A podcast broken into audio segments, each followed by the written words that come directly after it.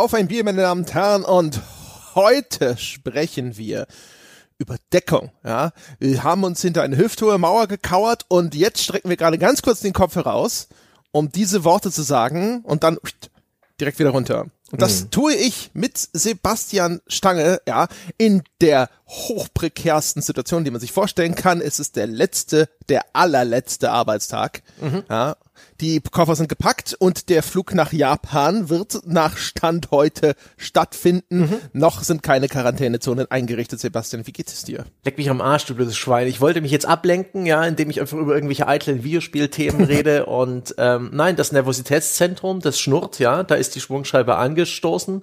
Und ähm, ja, und die Koffer sind auch noch nicht gepackt und die, die Reisedokumente noch nicht ausgedruckt und aber ich habe mich zum Beispiel auf die Liste der im Ausland äh, der Deutschen im Ausland äh, für die Krisenvorsorge eingetragen.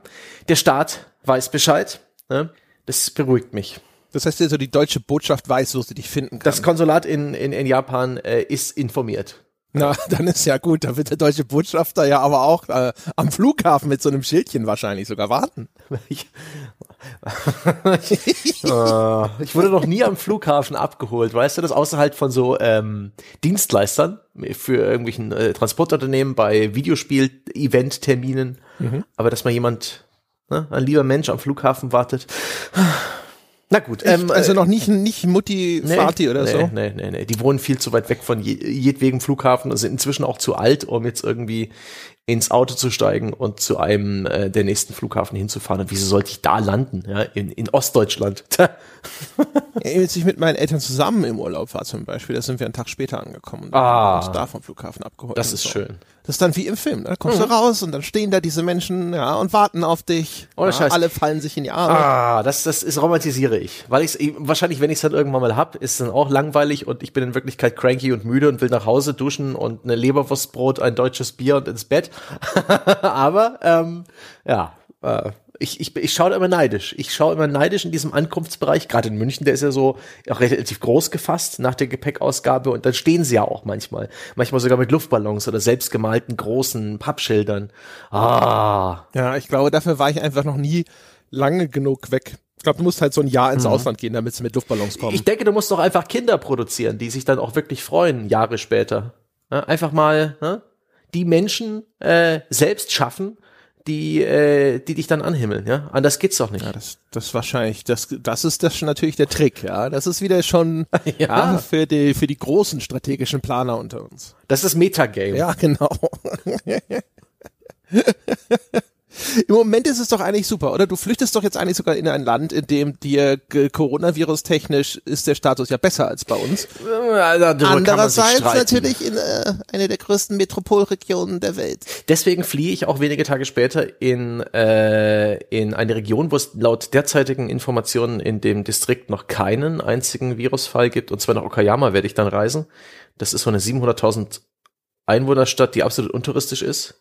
Und ich freue mich darauf ehrlich mal, ja, raus, ja, aus Tokio, wo jetzt in meinem geistigen Auge nur noch Touris umhertappen und und und rein nach Okayama ein Landwirt, eine Landwirtschaftsregion, eine ein Transporthub ja, und ähm, eine Stadt, die absolut, die mir nichts sagt und die mich deswegen sehr interessiert. Ich habe da bereits via Couchsurfing ein paar Leute aufgetrieben, die mir ein paar super Tipps gegeben haben. Also ich habe da definitiv ähm, Ideen, was ich dort tun kann. Das ist einer der bekanntesten Gärten Japans beispielsweise. Ich schaue mir gern Pflanzen an. Ne? Die husten mich auch nicht an. Und es gibt Radwege, es gibt Inseln, es gibt Küste. Das wird super. Nice. Und eine äh, örtliche Legende von Peach Boy ich weiß gar nicht mehr, wie er hieß, ähm, ein kleiner, ein kleiner Junge, ne, der in einem Pfirsich von einem alten Ehepaar gefunden wurde, das keine Kinder haben konnte. Und das dann, der erlebt dann auch noch Abenteuer und hat dann auch noch irgendwie tierische Freunde. Ich glaube, ein Pfau und einen Affen oder ein Hund, ein Pfau und noch irgendein Tier. Und die, diese Legende werde ich mir dann auch noch vor Ort irgendwie durchlesen. Muss ich mir noch irgendwo ah, zur Not bei Wikipedia reinziehen.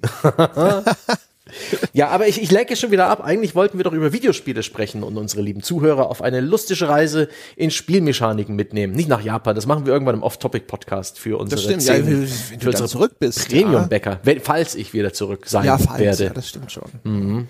Wir können jetzt auch schon uns alle nochmal genau deine Stimme einprägen. Richtig. Nur für den Fall. Ja, sie wird, äh, ja, Gut, äh, lassen wir das jetzt. Sprechen wir äh, vielleicht noch ganz kurz nicht über Bier, weil ich nehme an, wir werden um 12.27 Uhr deutscher Zeit nicht eins hinter die Binde kippen. Ich bin prinzipiell emotional bereit dafür aber ähm, ich, ich unterlasse das erstmal. Ich dachte, ich dachte, das ist doch jetzt, weißt du, so um die Nervosität zu bekämpfen und so. Da, da habe ich dann wieder Angst, dass ich dann wieder all die Sachen, die ich noch machen muss, nicht gebacken bekomme. Also ich muss dann noch meinen Koffer packen und wie gesagt alles ausdrucken, äh, hier Ausweiskopien und so. Ich bin bei bei Reisen immer extrem nervös und übervorsichtig. Ich packe auch immer viel zu viel ein, bereite viel zu viel vor und diese ganze Nervosität fällt dann auch schon am Flughafen von mir ab. Aber bis dahin muss ich das tun, sonst werde ich verrückt und ähm, gönn mir das. Und das mache ich auch lieber nüchtern. Vielleicht gibt's heute Abend ein Beruhigungsbier. Mir geht es nur bei Flugreisen so. Dieses, dieser eine unverrückbare Termin Ja. und wenn du da nicht am Start bist oder sowas, dann ist aus die Ja, Maus. das ist, das ist sozusagen. ganz komisch. Äh, Diese Abhängigkeit von, ähm, von Transportdienstleistern. Bei Zugreisen. auch okay, asozial überpünktlich am Ja. Flughafen sein, Natürlich. immer viel zu lange am Gate. Ja, das gehört alles dazu. Und ich bin, wie beruhigt ich bin, dass man einer meiner Flüge jetzt, der, der erste Flug, äh, gecancelt wurde und ich fliege jetzt irgendwie zweieinhalb Stunden früher. Ach, herrlich, vier Stunden Umzeige, Umsteigezeit in Frankfurt, ja. Dann, dann kann ich den Flug ja nicht verpassen. Perfekt, ja. Dann kann ich selbst, wenn der Flug noch gecancelt wird, kann ich mir von der Lufthansa irgendwie das Taxi bezahlen lassen nach Frankfurt. Auch das passt noch. Das ist für mein, für mein, äh, für meine für meine Nerven ist das echt super. Aber ja gut, äh, das, deswegen, äh, das ist ein Vorteil jetzt als, als frischer Autobesitzer. Das Auto als Reisemobil, das ist fantastisch entspannt. Du kannst jederzeit einfach in dein eigenes Auto steigen und irgendwo hinfahren. Und du bist niemandens, äh, du bist dein eigener Herr und niemanden abhängig. Das ist super. Leider kann man nicht so einfach nach Japan fahren mit dem Auto. Das wäre mal ein Roadtrip hier. Da hättest du was zu erzählen, wenn du wieder da bist. Das ist ja in der Tat, ne? Wie fährt man da am besten? Wahrscheinlich schon einmal durch Eurasien durch. Russland, China, Wahrscheinlich. Also so ganz äh, ohne Fähre wird's nicht gehen. Es wird einmal eine Fähre geben, aber bis dahin ist schon, schon, ja, vielleicht nächstes Jahr, ne? ja. Jetzt ist es ja immerhin. Immerhin erfahren wir dann hinterher auch mal, wie so eine Quarantänestation von innen aussieht in Japan. Das ist ja auch spannend für uns. Ah. Ah, na gut. Nee, wir trinken kein Bier. Ich trinke Kaffee. Ich habe hier einen wunderschönen, äh, das ist so ein, ich habe äh, bei Edeka habe ich neulich mal einfach so querbeet Kaffeesorten durchprobiert, als es gerade wieder ein bisschen im Angebot war. Und das ist jetzt die Hausmarke von Edeka in der Bio-Variante. Und wie immer merke ich keinen Unterschied. Mir hat haben ein, zwei Mal haben mir Hörer so Edelkaffee geschickt und das war echt geil, weil die schmeckten anders. Ich hatte einmal, ich weiß gar nicht mehr, das war Alfons Rösterei oder so ein Scheiß. Das war fantastisch, wundervoll. Also so drei kleine Döschen, alles war voll unterschiedlich und so. Dann habe ich geguckt, was das kostet und habe mir gedacht, so, oh shit, nee. Nee, also- nicht, nicht bei unserem Kaffeekonsum. Also äh, für, ein, für 250 Gramm solltest du schon deine 5 Euro bis 6 Euro ausgeben. Dann Ja, kriegst das, du das richtig wäre guten ja. Jakobs Krönung inzwischen schon von Echt? mir. Na, dann kannst du ja, du wohnst doch hier in München, der Goetheplatz ist doch nicht weit. Da gibt's zum Beispiel die, ähm, da ist das Café Leone umgezogen, was ich früher im Lehel hatte. Als ich in München gearbeitet habe, bin ich da fast jeden Morgen vorbeigegangen, habe mir meinen Kaffee to go gekauft. Ich weiß, hier muss ich mir auf den Finger hauen, das ist nicht gut für die Umwelt und auch nicht gut fürs Portemonnaie. Aber bei dem, bei der Rösterei, die ist in Holzkirchen, beziehe ich seitdem meinen privaten Kaffee. Die senden ab 70 Euro versandkostenfrei. Mein Mitbewohner ist inzwischen auch abhängig und ähm, sehr zu empfehlen. Da würde ich mal an deiner Stelle ins Café gehen. Du wirst du auch sehr gut beraten. Die haben viele, viele Kaffeebohnen on tap. Oh, also bestimmt fünf, sechs Sorten Kaffee on tap und dann kriegst du auch noch äh, die Sachen vorgemahlen und kriegst eine tolle Beratung und die beschreiben auch sehr gut und treffend, wie ihre Kaffees schmecken und die sind alle relativ säurearm, das sind alles 100% Arabica, da wirst du glücklich und leck mich am Arsch, ja. Äh, wenn du es mal so richtig nussig schokoladig haben willst, da gibt's feine Sachen. Du hast, du hast die Problematik falsch verstanden. Es ist nicht eine Bezugsquellenproblematik, es ist eine Preisproblematik. Ja, aber Steiner. 5 Euro für 250 Gramm, das passt doch. Wenn das der Jakobs Krönung auch will, dann... das war natürlich eine Übertreibung. Da kostet das Pfund, kostet irgendwie 5 Euro oder sowas. Ich brauche Kaffee, der für 3,50 das von vercheckt wird, weil wir zu viel davon wegsaufen. Ansonsten bin ich arm.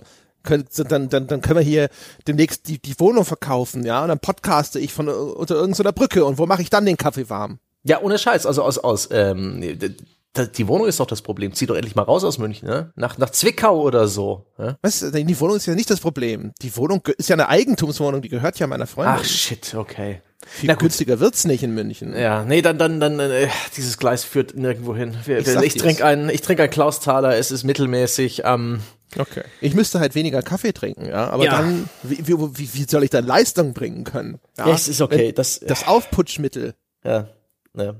Ja. Sorry Leute, wir, wir wollten eigentlich über Deckung sprechen. Ich habe ja, mir ausgesucht, ja. dass wir über Deckung sprechen, weil ich finde das interessant und spannend. Deckung. Tun wir ja auch. Passiert ja jetzt.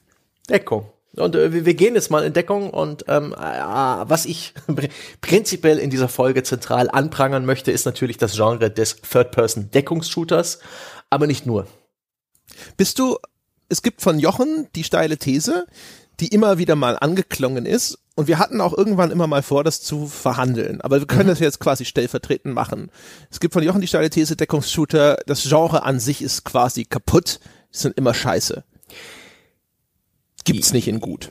Ja, ein Stück weit hat das Genre einige signifikante Designprobleme, aber es hat eben auch Vorteile. Es ist eine angenehme Krücke. Mit Deckungsshootern kann man sehr, sehr viel Schindluder treiben und es sich als Game Designer sehr, sehr einfach machen. Weswegen ich auch den Eindruck habe, ist, dass bei großen AAA-Produktionen der Deckungsshooter, man denke an Uncharted, man denke an Red Dead Redemption 2, GTA, ähm, dass er da so beliebt ist, weil er ermöglicht halt den Game Designern viele ähm, Kürzung oder wie soll man das sagen, halt ähm, ein gewisses Sicherheitsnetz, weil der Deckungsshooter lenkt den Spieler extrem.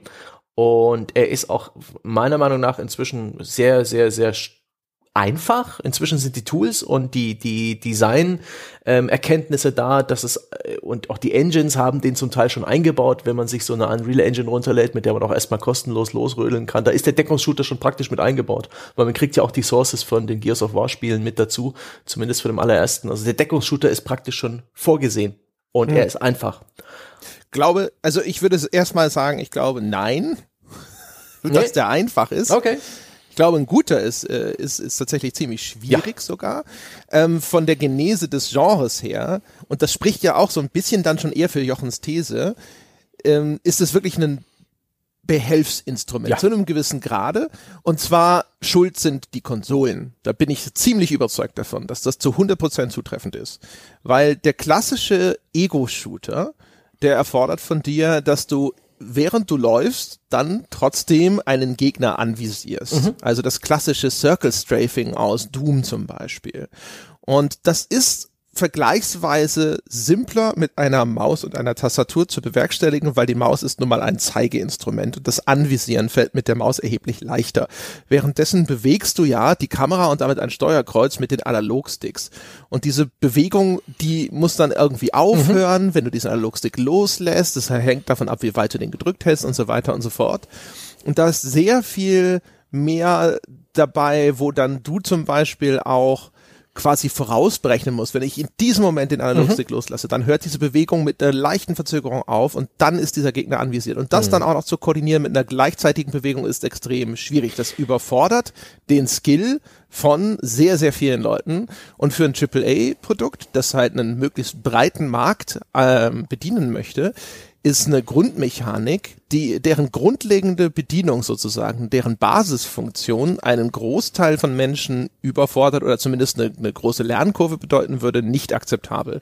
Und die Lösung, die gefunden wurde für die Konsolen, ist der Deckungsshooter, wo du nämlich statisch hinter deiner Deckung bist und anvisierst oder die Deckung wechselst. Aber die Modi, Bewegen und Schießen sind getrennt und mhm. finden nicht mehr gleichzeitig statt und sind deswegen für die Peripherie, wir haben ja eine eigene Folge dazu gemacht, wie stark Eingabegeräte sich auf das Game Design durchschlagen. Äh, und deswegen halt für dieses, das Gamepad ist das sozusagen das massentauglichere, das geeignetere. Mhm. Der Deckungsshooter, das ist äh, völlig richtig. Der Deckungsshooter ist ja auf Konsole entstanden. Das war damals ein N64-Spiel namens Winback, das später auf die PS2 geportet wurde das hat zum allerersten Mal all diese Elemente drin gehabt. Äh, Deckung selbst gab es vorher schon, Metal Gear Solid, hm, oh, ja genau, Metal Gear Solid 1 war das, ähm, wo man auch schon in Deckung gehen konnte und generell bei Stealth-Spielen hatte man schon immer mal dieses, diese Möglichkeit, sich an Wände zu ducken und so und dadurch vielleicht schlechter sichtbar zu sein und solche Geschichten. Aber das erste Mal gab es da dieses ganz klassische an einer Deckung andocken und dann aus dieser Deckung rauspoppen und auf Leute schießen. Und das ist ja ein, ein, beliebtes Instrument, was aber auch noch lange gedauert hat. Also das ähm, Winback ist erschienen im Jahr 99. Und die große Schwemme, habe ich den Eindruck, das Gefühl, ja, gefühlte Wahrheit, ging erst so gegen 2006 so richtig los mit den Konsolen der siebten Generation war das, ne? Also PS3 und Xbox mhm. 360, wo dieses Genre dann immer, immer häufiger zu sehen war und auch in größeren Produktionen. Und ja, das ist Vorhalt, ne? Richtig. Also es braucht ja sehr häufig einen großen Erfolgstitel, der dann ein Muster wird für mhm. nachfolgende Spielegenerationen, wo man sagt, okay, der hat bewiesen, dass sich das verkauft und der hat einen Blueprint geliefert, eine Blaupause, wie man das macht, damit es funktioniert. Und deswegen, also so Vorläufer, es gibt ja auch Killswitch und sowas, mhm. das immer wieder genannt wird.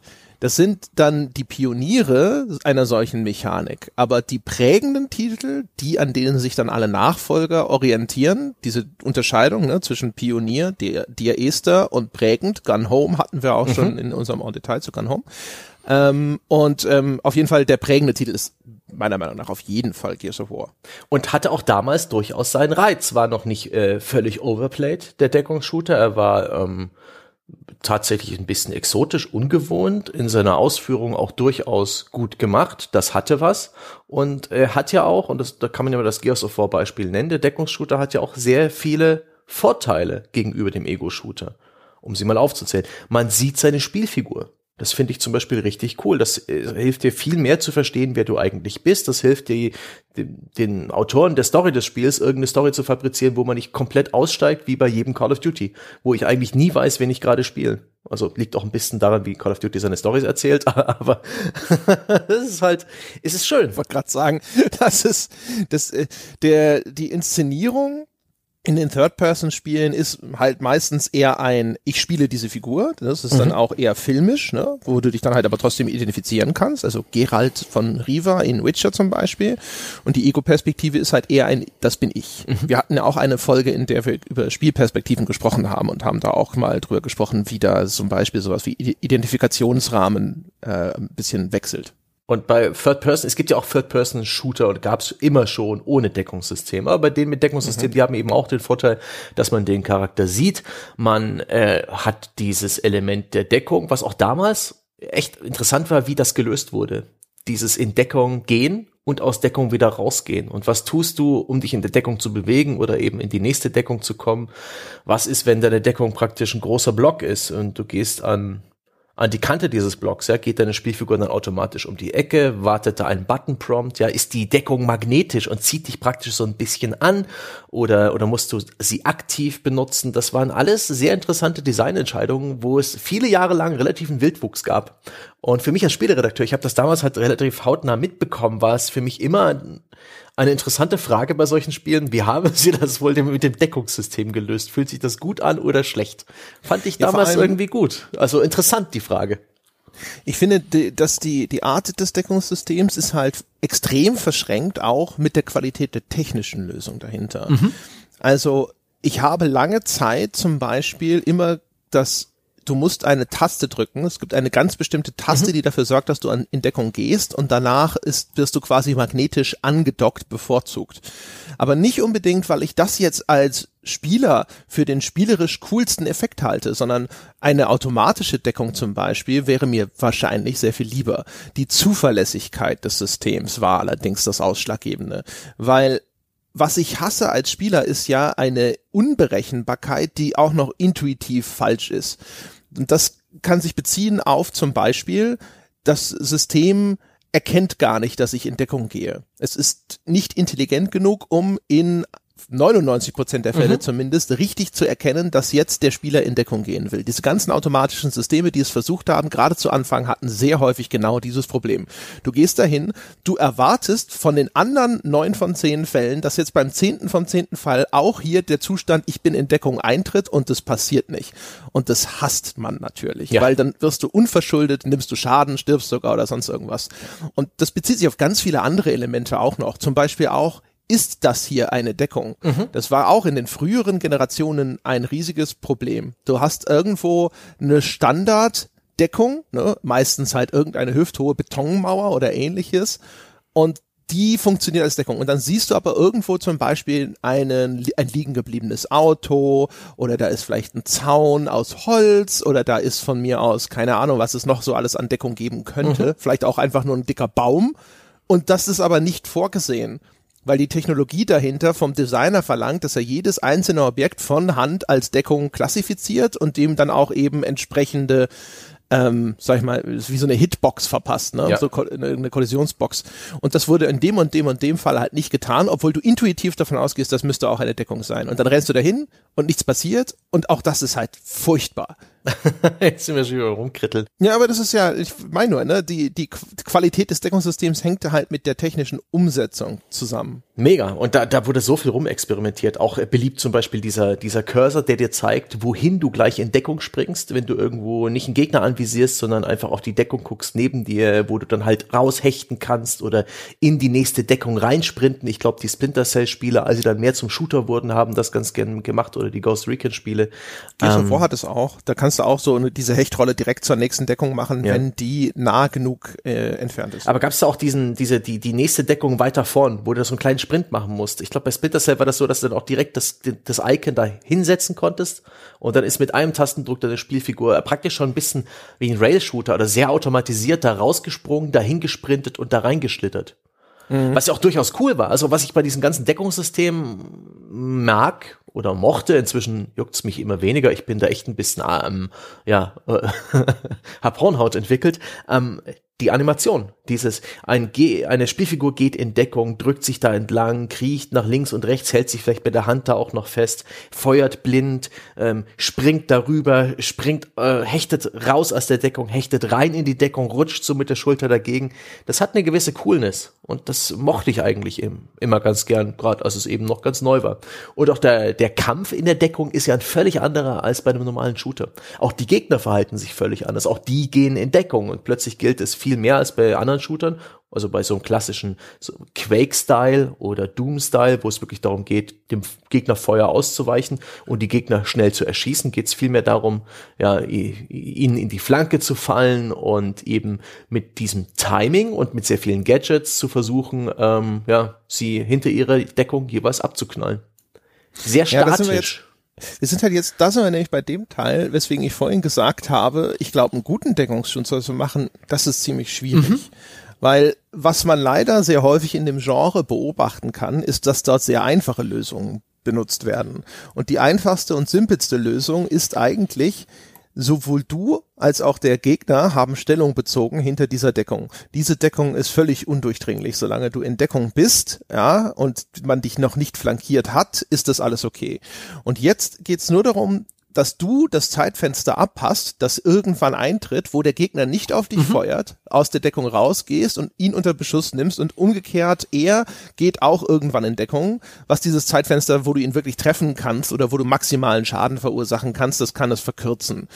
Und dann vielleicht noch zu einem gewissen Grade versuchst du selber auch noch dein, taktisch deine Stellung so zu verändern, dass du quasi das, den idealen Schusswinkel hast, mhm. ne, selbst wenn er in Deckung geht. Und das, das mündet dann in schlecht designten Deckungsshootern darin, dass die diese unglaublich statische Dynamik eines Tontaubenschießens ja. annehmen. Du hängst in Deckung, warten, warten, warten, raus, feuern, feuern, feuern und schnell wieder in Deckung. Mhm. Und dann, wenn in höheren Schwierigkeitsgraden verkürzen sie einfach dieses Zeitfenster. Du mhm. gehst aus der Deckung raus, dann wird ja nicht ganz automatisch der Gegner ausgeschaltet. Du hast also jetzt irgendwie ein paar Sekundenbruchteile noch, um das Fadenkreuz entsprechend nachzujustieren. Mhm. Idealerweise auch auf den Headshot, den der Deckungsshooter klassischerweise noch mehr als ein normaler Shooter in den Vordergrund rückt weil nämlich ja das, das Anvisieren des Gegners dadurch, dass das so statisch ist, jetzt entschärft mhm. wurde. Und das ist ja auch der Vorsatz. Deswegen belohnt der Deckungsshooter tendenziell den Headshot immer noch viel mehr. Oh ja. Ja, und äh, dann läuft das halt immer so ab. Und dann, wie gesagt, in höheren Schwierigkeitsgraden wird einfach dieses Zeitfenster verkürzt. Ne? Dann hast du halt jetzt nur noch ein, zwei Sekunden, um ganz schnell diesen Headshot zu setzen. Und in niedrigen Schwierigkeitsgraden hast du ein bisschen größeres Zeitfenster und dann kannst du vielleicht auch einfach nur dein halbes Magazin einfach in seine Rüstung entleeren. Mhm. Und das ist dann halt im bei einem schlechten Deckungsshooter, der dann dem nicht gegensteuert durch ein vernünftiges Layout dieser einzelnen Arenen, in denen das stattfindet, durch gutes Gegnerdesign, durch gutes Waffendesign, durch eine vernünftige Überlegung, wie der Spieler tatsächlich auch taktische Vorteile erzielen kann, indem er sich anders positioniert und so, dann wird es halt echt sehr schnell, sehr mhm. monoton. Zumal man eben in diesem klassischen Deckungsshooter der, wenn er, selbst wenn er so ein bisschen statisch und monoton ist, eigentlich bei den allermeisten Genrevertretern nicht mehr so agieren kann wie in einem klassischen Shooter. Man kann diese Deckung nicht ignorieren. Du kannst ja versuchen, das Ding so zu spielen wie einen klassischen Shooter, wie in Doom 2016, indem du einfach rushst, ja, auf den Gegner zurennst, versuchst ihm auszuweichen, versuchst sehr schnell alle Gegner zu erschießen, wie du es halt in einem normalen Nicht-Deckungsshooter tun würdest. Aber das erlauben diese Spiele in der Regel nicht, da du eben auch durch sowas wie wie so ein inszeniertes Sperrfeuer der Gegner, auch so eine beliebte Mechanik, ähm, einfach automatisch Schaden nimmst. Dann ist alles außerhalb der Deckung so eine Art Killbox, wo du über Zeit permanent Schaden nimmst, bis du wieder in Deckung bist. Die Deckung ist der einzige Punkt, wo du sicher bist und vielleicht sogar deine Gesundheit regenerieren kannst, denn das wird als der Deckungsshooter auch mitgemacht. Hier, du bist schuld, The Getaway, ähm, dieses automatisch regenerierende Gesundheitssystem und dieses Aufladen der eigenen Gesundheitsleiste in Deckung, was auch das Tempo nochmal deutlich rausnimmt aus diesen Spielen, weil man mega dazu incentiviert ist, also dazu angeregt, nichts zu tun, innezuhalten wenn der, wenn der Shooter nicht so designt ist, dass die Gegner halt ein bisschen schlauer sind und dich vielleicht schnell flankieren oder deine Deckung kaputt machen. Ja, also das mit der regenerierenden Gesundheit hat uns Halo eingebrockt. Mit den Schilden in dem Falle noch, aber ja. die waren vorher. Ja, touché. Aber The Getaway, da war es halt wirklich konkret dieses, ähm, lehn dich an eine Wand und dein Charakter heilt sich. Und da haben wir alle noch geschmunzelt. Da haben wir uns das Maul drüber zerrissen, was für eine blöde Idee ist und sowas Dummes, ja. Aber naja, man kann, man gewöhnt sich irgendwann dran und kann das schon gut spielen. Das war damals so das Resümee und was, wir hatten ja keine Ahnung, dass das irgendwann der Genre-Standard werden würde. Ja, Ach, über regenerierende Gesundheit, ich glaube, da haben wir auch schon mal vor Urzeiten mal gesprochen mhm. und so. Auch da würde ich jetzt, da bin ich nicht in so einem klassischen dafür oder dagegen Kampf, ja. sondern auch so je nachdem.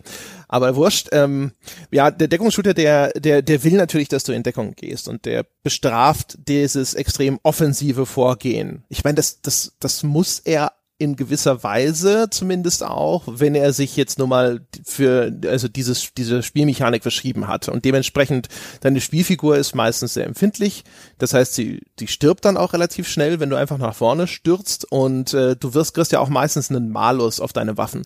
Deine Waffen wenn du die im vollen Lauf abfeuerst, streuen sie meistens, treffen nicht mehr mhm. gut, mhm. äh, verursachen weniger Schaden, so dass das eigentlich meistens dann nur noch so eine äh, Behelfsaktion ist. Oder, jetzt wieder mit Blick auf Gears of War, es gibt dann halt noch die, den Nahkampf. Ne? Gears of War hat ja da so zwei Phasen wenigstens. Das heißt also, wenn der Gegner dich flankiert hat, zu sehr auf die Deckung aufgerückt ist, dann gibt's dir einen sehr mächtigen Nahkampfangriff. Ne? Mit der Kettensäge mhm. und diesem Curbstomping und sonst irgendwas. Das heißt also, da hat es eine Antwort für parat, aber es kennt nur diese Distanz und diesen Nahkampfphase und es kennt aber keinen, hey, aus vollem Lauf, mobil, ballern. Ich meine, das mhm. geht auch, das sieht man ja im Multiplayer von Gears of War dann zum Beispiel. Da ist es zum Beispiel nicht ganz so extrem auch wie in manch anderen Spielen, aber grundsätzlich äh, ist es halt natürlich was, wo die Spiele sagen, ja, Moment mal, äh, an der Stelle sozusagen, das ist jetzt nicht die effektivste Taktik, die wir mhm. geben. Hier mal ein kleiner Exkurs, denn ein Gameplay, wo, wo es auch ganz genauso funktioniert. Man ist in Deckung und der Gegner ist in Deckung und er schaut ab und zu hervor und man muss ihn schnell erschießen. Das kenne ich von Lightgun-Shootern, von den Time Crisis dieser Welt oder auch von anderen Genrevertretern, wo es ähm, oftmals sogar auch ein Deckungssystem gibt. Und zwar bei Time Crisis am Automaten gab es ein Fußpedal, das man gedrückt hat, um, äh, ich glaube, aus der Deckung herauszugehen. Und dann konnte man auf die Gegner schießen, die oftmals eben auch in der Deckung waren und dann aus den unmöglichsten Orten in viel zu großer Zahl hervorgesprungen sind und die im Fall dieser Lightgun-Shooter eben auch ein sehr kleines Zeitfenster gegeben haben, um sie zu erschießen. Und da, das war noch eine weitaus aktivere Geschichte als bei den Deckungsshootern heutzutage, wo man sich eben selbst die Deckung aussucht. Das war alles viel inszenierter, viel geskripteter. Aber das hat mir damals Spaß gemacht. Oder hat mir auch ein Spiel extreme Schmerzen verursacht. Und zwar habe ich das mal gespielt in einem, in so einer, in so einer schmierigen Arcade in einem Kinokomplex in Dresden damals als Student. Wir wissen ja, Spielautomaten, also auch Videospielautomaten war, sind in Deutschland halt zu so einem kümmerlichen äh, Dasein verpflichtet gewesen, weil die immer zusammen mit den Geldspielern in so ab 18 schummrigen und, und zugerauchten Buden äh, eingesperrt werden. Aber da gab es einen, einen, Automaten, der hieß Police 24-7. Es gab auch ein PlayStation 2 Spiel dazu. Und dieser Automat hat genauso wie das PlayStation Spiel mit einer Webcam funktioniert und da konntest du analog in Deckung gehen. Da hattest du also Polizeieinsätze und dann warst dann irgendwie am, am Einsatzort hinter deinem Polizeicruiser und musstest dann halt so in die Hocke gehen und Deckung zu nehmen und dich dann wieder aufrichten, um Bösewichte zu erschießen. Und ich weiß auch, dass mir das wirklich Spaß gemacht hat, dieses ähm, ja, sehr aktive Interagieren mit der Spielwelt. Das war cool, analog und ein bisschen handfest. Und ich weiß noch, dass ich am nächsten Tag, ich habe damals im zweiten OG gewohnt, nicht mehr die Treppe runtergekommen bin. Also ich, mir haben so die Oberschenkel wehgetan. Jeder Schritt war eine, eine Qual und ich habe, ich bin wimmernd in Zeitlupe ähm, habe ich das Haus verlassen. Das war großartig. ich hatte das auch mal. Ich weiß, ich habe das mal. Ich habe auch in Santa Monica während der E3, da bin ich ja immer unten am Santa Monica Pier in diese Arcade gegangen und da hatte ich auch einen Lightgun-Shooter, wo du aktiv in Deckung gehen konntest. Der hatte einfach Kameras vorne und die haben dann halt quasi erfasst, ob du jetzt hinter der Deckung bist oder nicht. Der hatte sogar so eine kleine Plastikbrüstung sozusagen mhm. und da musstest du dahinter abtauchen. Das war auch, äh, sag ich mal, bis sie, also es fühlte sich schon anstrengend an. Das war halt ein richtiger Arcade-Automat, ehrlich gesagt. Ich bin da immer so schnell verreckt, dass ich jetzt nicht in die Verlegenheit kommen konnte, dass mir da die Oberschenkel gebrannt hätten. Ich war Dafür einfach sehr weich Sitzung damals, ja. Ich bin auch sehr schnell verreckt, aber wahrscheinlich waren es 20 Wiederholungen, 20 Kniebeuge ja, haben, haben ausgereicht. Würden wahrscheinlich heute auch noch ausreichen. Ich habe lange keine mehr gemacht. Es würden ja heute die Gelenke schon gar nicht mehr mitmachen. Richtig, es, es wird einfach nur sehr laut knacken und krachen. Ich wollte gerade sagen, Zeit. Da fliegt dann einmal so der Meniskus quer durch die Wohnung wie so ein Eishockeypuck und dann ist die oh, Sache gelegen. die Kniescheibe rutscht das Schienbein runter. Ah, das lassen wir lieber. Nee, aber das war halt damals irgendwie, das war cool und diese, dieses ähm, Leute ploppen hinter der Deckung vor, das gab's ja auch schon schon vor Ewigkeiten, auch noch bei diesen 2D-Lightgun-Shootern zu NES-Zeiten. Das war so der, der Standard, aber eben da noch ein bisschen anders aufgehoben. Ansonsten war Deckung halt das Objekt zwischen dir und dem Gegner, der schießt. Und du hast es eher intuitiv genutzt. Ob das jetzt in so einem äh, Mega Man ähnlichen Spiel war, wo man halt irgendwie dann noch den, den, den großen Stein äh, zwischen sich und die, das Projektil gebracht hat, oder eben in einem Shooter, wo man dann eben in diesen klassischen Shootern eher die Ecke gesucht hat, ja. Die Ecke des Raumes, wo man sich dann praktisch dann dahinter gedrückt hat, ohne dass es ein Deckungssystem gab und da halt mal kurz sicher war vor den Gegnern aus, aus der Richtung, hinter der Ecke. Da, da war das eben alles noch ein bisschen intuitiver, aber und noch nicht so zu dieser einen zentralen Mechanik erklärt. Deckungsshooter haben es dann halt gemacht und ja, wir haben dafür bezahlt mit einem deutlich langsameren Gameplay und Du hast ja vorhin schon angedeutet, man kann das ja auch gut machen. Und ich habe das Gefühl, dass um, damit ein Deckungsshooter interessant bleibt, wurden die Gadgets erfunden. In, kein, in kaum einem anderen Spiel. Das wurde so viel rumgemacht mit Drohnen, mit verschiedenen Granatentypen, mit irgendwelchen Spezialwaffen, mit ähm, äh, anderen Einheiten, denen man Befehle geben kann, wie beim Deckungsshooter. Denn egal welche Waffe du in der Hand hast, aus der Deckung gehen und schießen ist irgendwann monoton. Und ich hatte das Gefühl, ich habe das Gefühl, die Game Designer, die brauchten irgendwann, ja komm, wir brauchen noch eine andere Idee, wir brauchen noch irgendwas Cooles. Was können wir tun? Und die Antwort hierauf lautet Gadgets. Was aber eigentlich auch schon wieder die nächste simplere Antwort ist, ne? Neue Systeme. Es ist nicht die Gerichte, es ist nicht unbedingt die, die Best Practice, ne? Es kommt halt echt drauf an. Meiner Meinung nach, der, der ganz entscheidende Punkt für das, für den Deckungsshooter ist vor allem Gegnerdesign, ehrlich gesagt. Also bevor wir über Gadgets und Waffen sprechen, lass uns vielleicht ganz kurz dahin abbiegen, weil mein, das ist so aus Klar, meiner wenn, wenn du das mit dir rumträgst, dann reden wir darüber. Ja, weil das, das, das eine hängt mit dem anderen ein bisschen zusammen, aber ich glaube, es macht mehr Sinn, dort anzufangen, weil ich glaube, das ist das, was halt schwierig ist, weil wir wissen, eine gute KI, da selbst in erheblich simpleren Zuständen oder sowas tun sich Spiele damit häufig schwer. Es ist ein Bereich der Spieleentwicklung, der häufig nicht die Prioritäten bekommt, die er eigentlich verdient hätte. Und dementsprechend mangelt es der dort sehr häufig. Es gibt nicht ohne Grund immer wieder Spieleserien, bei denen gerade KI-Funktionen über Jahrzehnte bemängelt werden. Seien es jetzt irgendwelche Torhüteraktionen bei FIFA, sei es die KI von einem Total War, sei es die, das KI-Verhalten von ganz normalen Gegnern in einem Call of Duty und so weiter und so fort, wo die Leute immer wieder seit Ewigkeiten sagen, das ist entweder unglaubwürdig, das ist taktisch dumm, ja, also die Gegner in Call of Duty Infinite Warfare, äh, kann ich mich heute noch dran erinnern, die dann einfach aus ihrer Deckung irgendwann rausgehen und mitten im Gang Stellung mhm. beziehen. Völlig idiotisch, hat sicherlich Game Design Gründe, dass man sich gesagt hat, okay, wir müssen das so machen, damit der Spieler sozusagen auf diesem Schwierigkeitsgrad eine vernünftige Chance hat, diese Gegner zu überwältigen. Aber sind halt alles so Dinge, wo man immer wieder merkt, ähm, die vermutlich möglichen intelligenteren schöneren, immersiveren Lösungen in dem Bereich werden nicht gefunden, weil das halt ein sehr, sehr komplexer Bereich ist. Und das wahrscheinlich sehr viel auch an Investitionen benötigen würde und eine Investition und ein Commitment über einen längeren Zeitraum, wo man nicht einfach sagen kann, in zwölf Monaten kommt das Spiel raus, entwickel mal schnell eine KI, die das kann. Mhm. Und der Deckungsshooter braucht, damit er wirklich ein guter Deckungsshooter ist, finde ich eine gute KI und auch ein gutes Gegnerdesign. Und ich finde, Gears of War ist in der Hinsicht immer noch mit einer der besten, die ich je gespielt habe. Also Gears of War 4 meine ich jetzt vor allem, aber das liegt auch daran, dass mir das am meisten noch in Erinnerung ist, weil es der jüngste Gears of War Titel ist, den ich gespielt habe. Wo man halt sieht, es gibt Gegnertypen, diese kleinen, oh Gottchen, ja, diese kleinen Gnome, die da irgendwie auf dich zulaufen, weiß nicht, wie die heißen, vermutlich heißen sie Creeps oder sowas, egal. Die, das sind einfach kleine, relativ schwache Gegner, die stürmen auf dich zu mhm. und die sind dazu da, dich aus dieser Deckung rauszutreiben. Ne?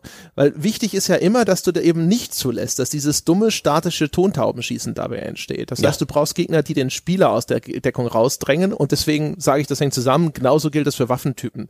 Eine Granate, die neben dir landet und die dich zwingt zu wechseln, ja, ja oder der, überhaupt. Der gute alte Granatenindikator, der ist in, in, in einer ähnlichen Zeit geboren worden. Ja, genau. Du hast Gegnertypen, die unglaublich viel einstecken, ja, wo du dann priorisieren musst, weil die sind, die halten wahnsinnig viel aus. Die sind auf Distanz dann vielleicht ungefährlich, aber wenn die nah rankommen, bist du so mhm. gut wie im Arsch. Ja, das heißt, sobald du den siehst und der sich in Bewegung setzt, dann heißt es alles Feuer nur auf den. Da sind aber andere Gegnertypen gleichzeitig da, die dann vielleicht sozusagen dich dazu zwingen, ganz kurz diesen Angriff zu unterbrechen und dich um die zu kümmern, weil die schnell und klein nach vorne stürmen. Du hast andere, du hast diese Sniper, ja, die zwingen dich wiederum in die Deckung, solange solange dieses Laservisier da ist. Und diese Mischung aus Gegnertypen, die dich erstens dazu zwingt, eben diese Statik aufzubrechen, mobil zu bleiben, Deckungen zu wechseln, intelligent sozusagen Stellung zu beziehen und die dich auch dann immer vor Problemlösungen, äh, vor Probleme stellen, die du lösen musst. Ne? Mhm. Was ist jetzt quasi, ich lese diese Situation ab, hier ist einer, der zwingt mich in Deckung, hier sind Dinge, die sind aber da, die, die fordern dringend meine Aufmerksamkeit in Form von Beschuss. Wie kann ich das jetzt ideal lösen? Das macht es interessant. Und dann ist es für mich ein echt geiles Spiel. Ja. Aber das ist halt eher immer noch die Ausnahme im Stimmt. Genre. Ich würde da hierzu noch den fliegenden Gegner erwähnen, der halt von dir plötzlich richtiges Aiming erfordert und nicht bloß dieses Lauern auf den herausploppenden Kopf. Ähm aber tatsächlich, das Problem, das, du hast schon völlig recht, bei Gears ist die äh, Gegnervielfalt und auch das Gegnerverhalten äh, zusammen mit diesem Deckungssystem echt nett.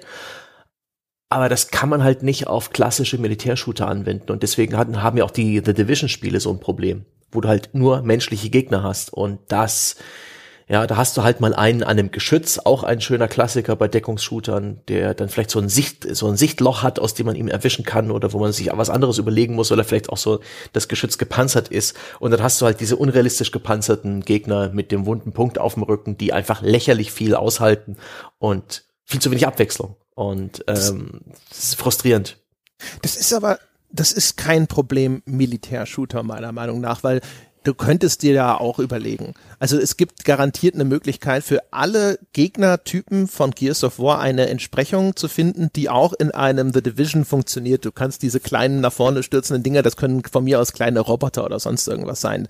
Division ist ja eh ein Nahzukunftsszenario. Da könntest du ja auch irgendwelche so Roboter spinnen, wie aus diesem alten Michael Crichton Film haben oder weiß der Geier was. Das Problem von The Division ist, dass es so riesengroß ist, dass man keine vernünftigen äh, äh, ordentlich hand, so handgemachten Level designen kann, bei denen sowohl das Level-Layout äh, vernünftig designt ist und dann eine Gegner-KI da ist, die halt so angepasst werden kann, dass sie auch gut funktioniert. Weil es ist halt so ein zugeschissenes Open-World-Content-Spiel. Und es bedeutet wiederum, du kannst halt nicht irgendeine allzu komplexe KI benutzen, weil du hast halt einfach dann, dann macht die Probleme in, da, in dem 50. von deinen so 100 Arealen oder was auch immer, die mhm. du da zusammengeschraubt hast. Und das ist ein, meiner Meinung nach, das ist ein reines Problem dessen, dass diese Service-Games eben darauf setzen, dich mit Content zuzuscheißen, während Gears of War ist halt fokussiert. Das ist linear, das sagt, das ist genau dieser Level und wir haben an diesem Level lange gesessen und wir haben auch unsere KI immer so weit optimiert oder vielleicht sogar spezifisch für dieses Areal angepasst, damit die ordentlich funktioniert. Genauso unser Deckungssystem, das funktioniert zuverlässig und so weiter und so fort. Und das das ist halt etwas, das ist halt vom Aufwand etwas, was diese ganzen Open World Content Schleudern überfordert. Aber das ist meiner Meinung nach kein Problem des Szenarios. Es ist ein Problem der Entscheidung, wo man sozusagen den Fokus hinlegt. Touché. Touché. Das Leveldesign ist ja auch etwas, was das Cover-System oder das Deckungssystem im weitesten Sinne ja auch äh, stark beeinflusst und äh, was, äh, was sind Designer auch sehr mächtige Werkzeuge in die Hand gibt. Denn wenn du halt durch die Deckung sichere Zonen schaffst, kannst du in einem Singleplayer-Spiel, wo du halt den Spieler leiten willst, extrem mächtig bestimmen, da darf er hin. Und da wird er sterben und da wird er sterben und da wird er sterben und da weiß der Game Designer relativ genau, wo der, wo der Spieler überhaupt hingehen wird und kann viel besser skripten, kann viel besser inszenieren und er macht sich da auch recht leicht, habe ich den Eindruck. Und, und das ist glaube ich, eine sehr bequeme, sehr coole Sache. Für, für, für ein Leveldesigner. Bei sowas wie Mass Effect, was ja auch äh, ein Action-Rollenspiel ist, aber auch mit Shooter-System und auch mit Deckungssystem, da können die Game Designer halt verhindern, wie vielleicht in anderen in anderen Spielsystemen, dass der Spieler halt vielleicht irgendwelche abstrusen Wege durch den Level findet, irgendwie ganze Gegner äh, oder Levelbereiche ignoriert, weil er irgendwie am, am Rand entlang glitscht und so weiter. Ähm, nee, er, er kann relativ stark durch das äh, allein das Deckungssystem festlegen, wo der Spieler sein wird und welchen Weg er sich durch den Level suchen wird. Ja. Also ich meine, Mass Effect ist insofern noch mal ein bisschen ein Sonderfall, weil das ja ähm, Charakterskill stärker betont ja. als Spielerskill.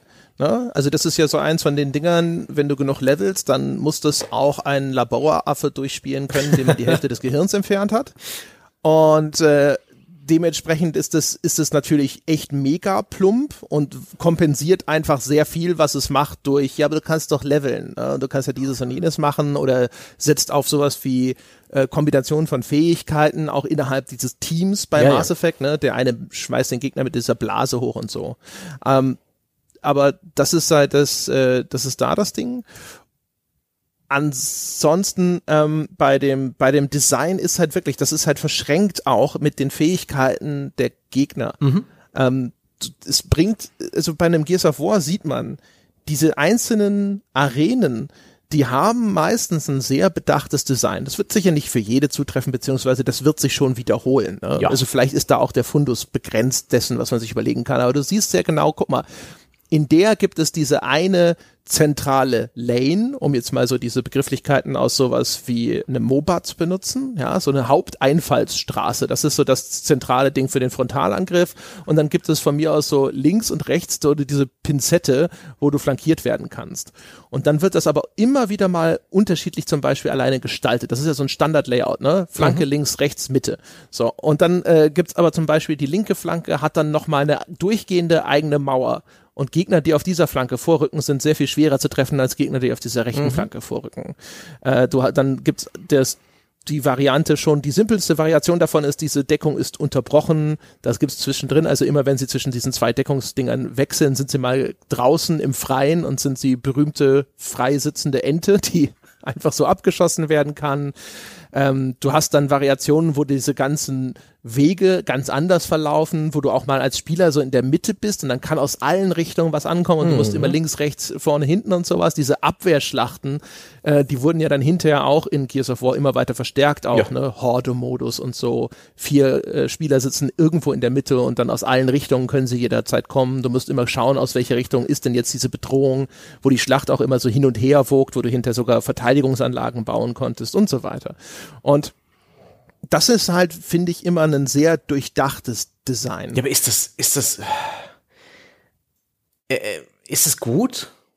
Also das ist auf jeden Fall innerhalb des Genres, das ist, ist das gut. Ist es generell gut? Das ist dann, glaube ich, eher eine Geschmacksfrage. Ja. Es priorisiert halt andere Dinge. Also der, der Deckungsshooter, der entfernt halt, das hatten wir quasi jetzt schon hergeleitet, das berühmte Movement, mhm. ja, also die dynamische Spielerbewegung aus dieser Shooter-Gleichung. Oder es, es reduziert zumindest ihre Bedeutung ganz extrem. Und das will er auch. Das ist der Sinn der Sache, damit es auf Konsole besser beherrschbar ist.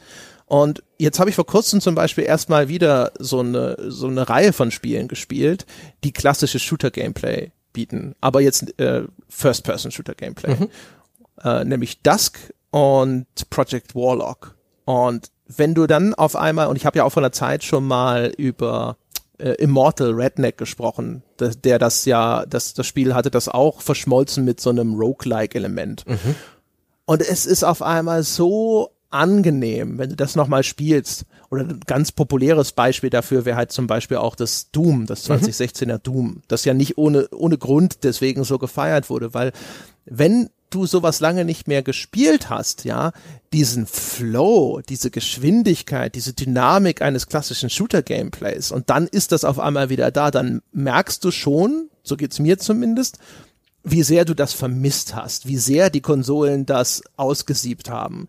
Selbst in klassischen First-Person-Shootern, wo die Bewegung auf den Konsolen meistens erheblich in der Geschwindigkeit reduziert wird mhm. und andere Spielmechaniken auch versuchen, Tempo rauszunehmen, wie insbesondere diese Iron Sights, ne? dass du ja. einen erheblichen Präzisionsbonus bekommst, wenn du einen Gegner anvisierst und stillstehst.